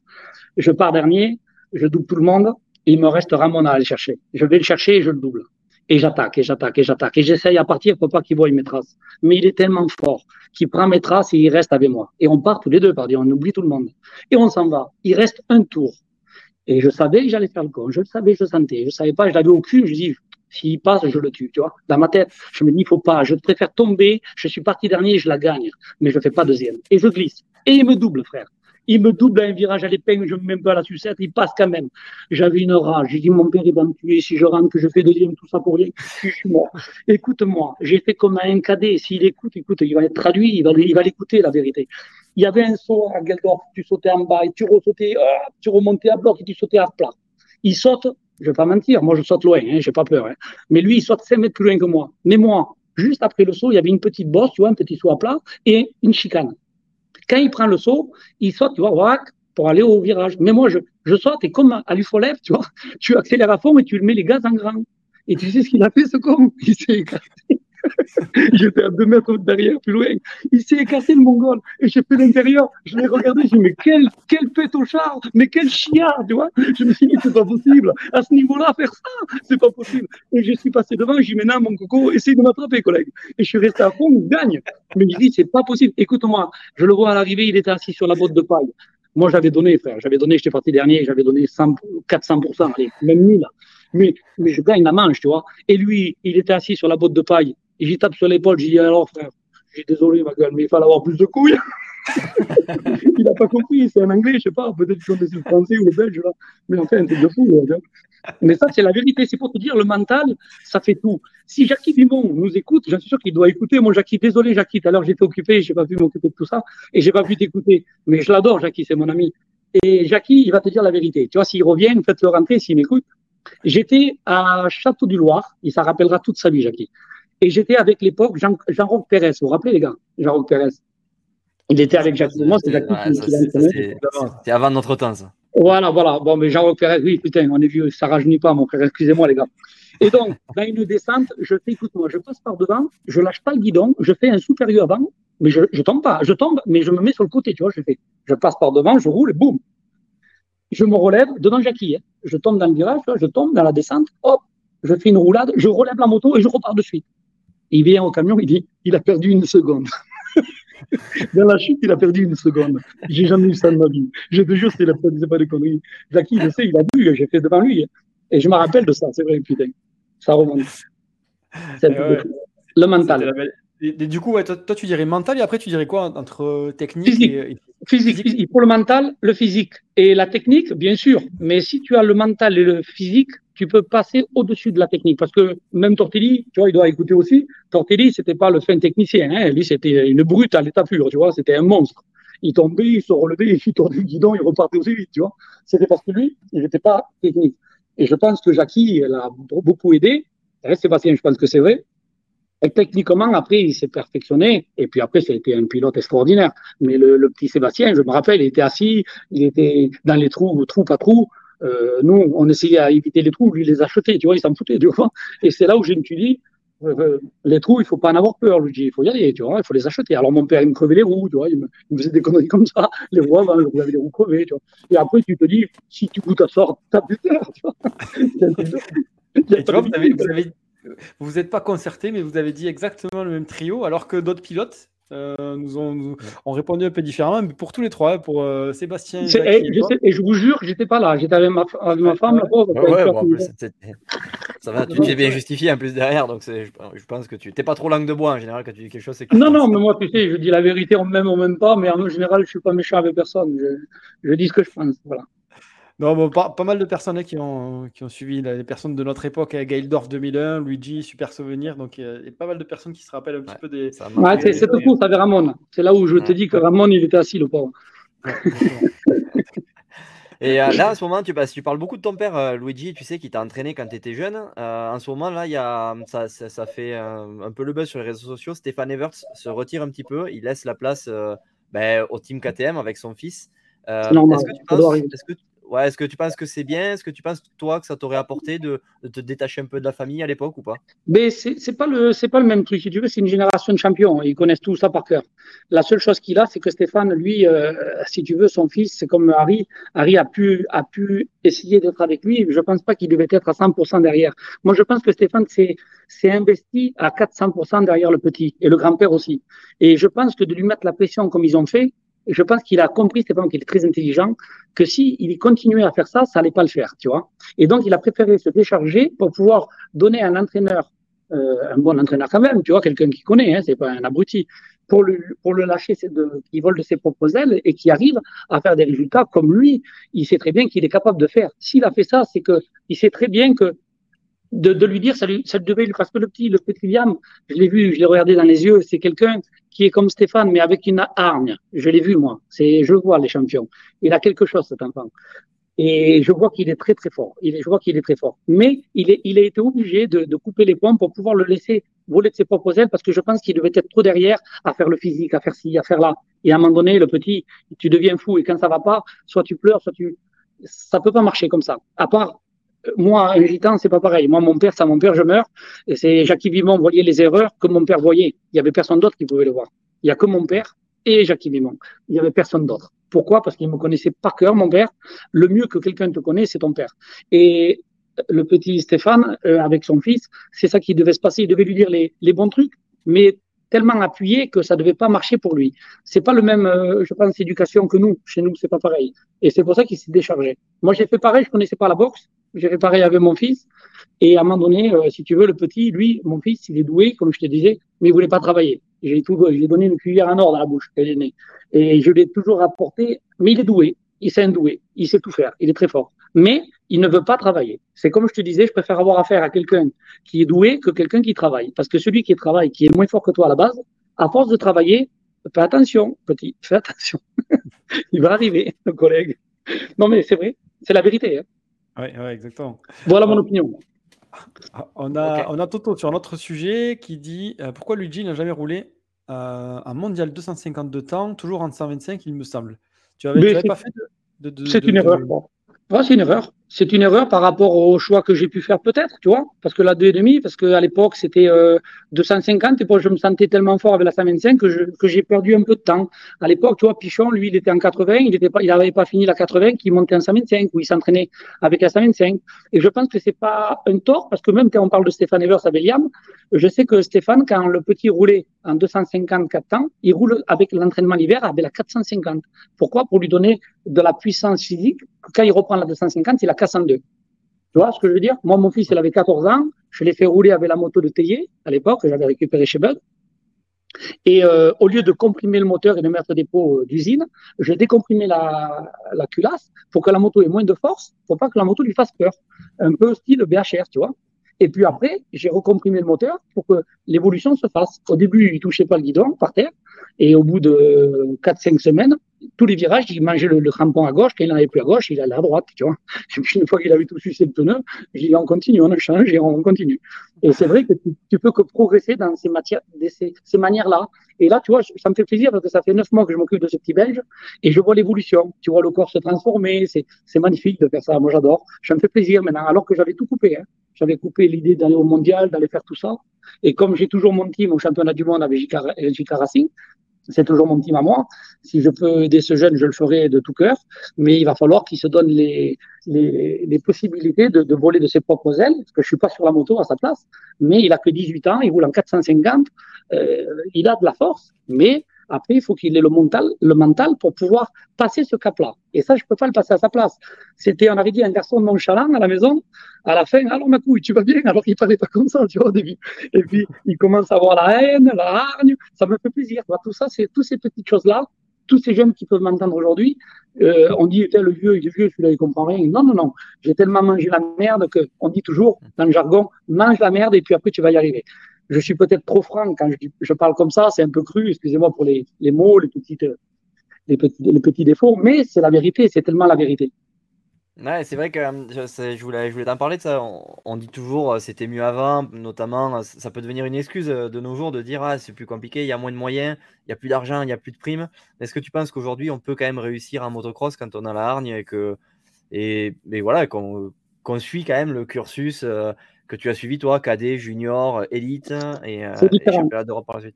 Moi, je pense ce que tu dis, c'est vraiment intéressant parce que je me dis que à l'époque, tu sais, comme je t'avais dit à, à l'autre interview que tu m'avais posé la question, je pense que quelqu'un qui, euh, qui se donne les moyens d'y arriver, il y en a beaucoup. Il y en a beaucoup qui veulent y arriver. Mais maintenant, à l'heure actuelle, c'est plus comme à l'époque. À l'époque, on avait la chance de pouvoir se battre. Et là, il commence à revenir un peu, tu sais, à l'idée que je t'avais dit la dernière fois. Tu as vu, maintenant, ils font des, euh, des listes de pilotes qui reviennent pour pouvoir intégrer les listes déjà euh, euh, qualifiées d'office. Tu as vu, ça, ça commence à venir comme ça au mondial. Ça commence à être mieux. Mais ils ont encore des progrès à faire parce qu'ils avaient tout cassé. Et en plus, il n'y a même plus d'argent de prime quand tu gagnes. Avant, c'était 800 euros. Maintenant, pour s'inscrire pour faire un mondial, maintenant, c'est 300 euros. Donc, ils ont déjà baissé pour pouvoir faire la chance aux jeunes de, de pouvoir monter. Mais pour, pour monter, il faut intégrer un team. Donc, déjà, tu vois, c'est pas facile déjà tout ça. Euh, le droit d'entrée pour aller dans un team, c'est 180 000 euros, 150 000 euros, ça dépend, tu vois. Après, moi, euh, j'ai la chance parce que j'ai Ricardo, c'est mon team, je veux dire, je fais ce que j'ai envie. Et c'est ça, ça n'a pas de prix pour moi. Et puis Ricardo, c'est comme un frère pour moi. Le, ça fait 22 ans qu'il est là-dedans et il n'arrête pas. Mais pour en revenir à, à, la question que tu me poses, je pense vraiment que c'est un sport de riche, le motocross maintenant. Et puis, je pense que c'est les pilotes numéro 2 qui donnent l'argent pour les pilotes numéro 1 et pour le fonctionnement du team. Et puis, tous les extra sportifs qu'il y a autour qui vont apporter euh, leur pierre à l'édifice pour pouvoir arriver à budget, à, à, à, à faire le budget pour toute l'année. Parce que quand on voit euh, tous les teams que j'ai vus la dernière fois, et je crois qu'il y a 2-3 millions d'euros chaque team d'usine pour pouvoir fonctionner. Mais les gars, à l'époque, avec 3 millions d'euros, tu peux se rouler pendant 15 ans. C'est le prix de... ouais. tu, tu, comprends, mon frère, c'est vrai, c'est dégueulasse, mon Nico, c'est pas, pas bien. Alors, ça devient un sport de riche et la chance aux jeunes, elle est où, là? Alors, un petit gitan qui sort, qui, qui sort derrière les buissons, qui n'a pas d'argent, qui fait comment? Alors, oui, tu roules bien petit, mais tu n'as pas d'argent, tu restes chez toi. Alors que non, à l'époque, on se battait. Dans chaque pays qu'on allait, on avait droit aux qualifications. Et des fois, en général, chaque pays où on allait, le mec connaissait le terrain par cœur. Mais après, il valait rien. Mais je veux dire, chez lui, il était fort, tu vois. Mais voilà, après, quand tu es bon partout, ben, tu as la chance de devenir un bon pilote. Voilà. Mais il faut se donner la peine. Mais maintenant, on te donne pas la peine. On te dit, il euh, faut payer, copain. Passe à la case, à la case, à la case dessous.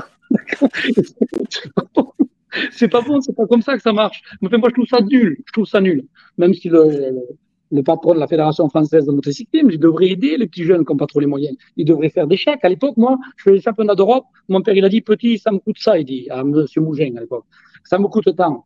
Eh bien, il m'a donné 5000 francs tous les, tous les déplacements pour aller au championnat d'Europe. Parce que mon père, il, a, il avait des sous, tu vois. Jean-Pierre, il va pas m'en vouloir.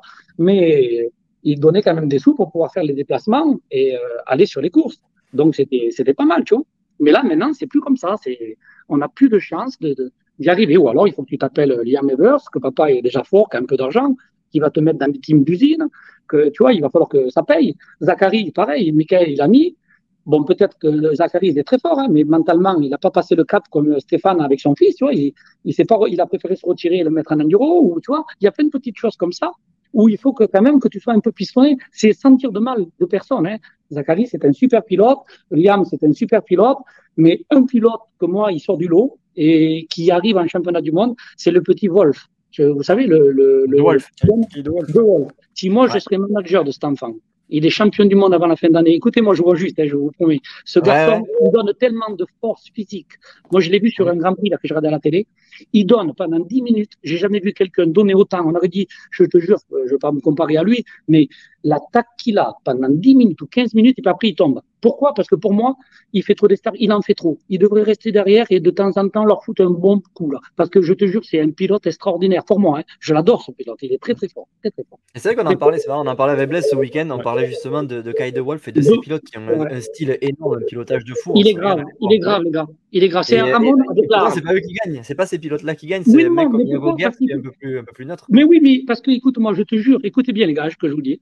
J'en suis sûr que s'il se calme, qu'il arrête de faire tous ces droites extérieures parce que ça sert à rien, qu'il reste dans les roues des mecs et qu'il reste dans leur rythme. Et de temps en temps, qu'il fasse comme il fait parce que tu as vu l'énergie qu'il met, il met 30 fois plus d'énergie que n'importe lequel. Alors physiquement, vu comme il est jeune et tout ça, après je sais pas quoi il tourne, hein, mais il envoie, il envoie sévère. C'est terrible, c'est terrible. Ça me plaît, ça me plaît.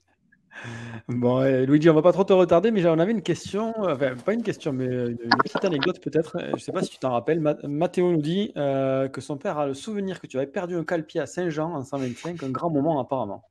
Oui, c'est vrai, c'est vrai. À Saint-Jean d'Angély, tu sais, avec les, avec les grandes descentes, ouais. il me restait que le mognon.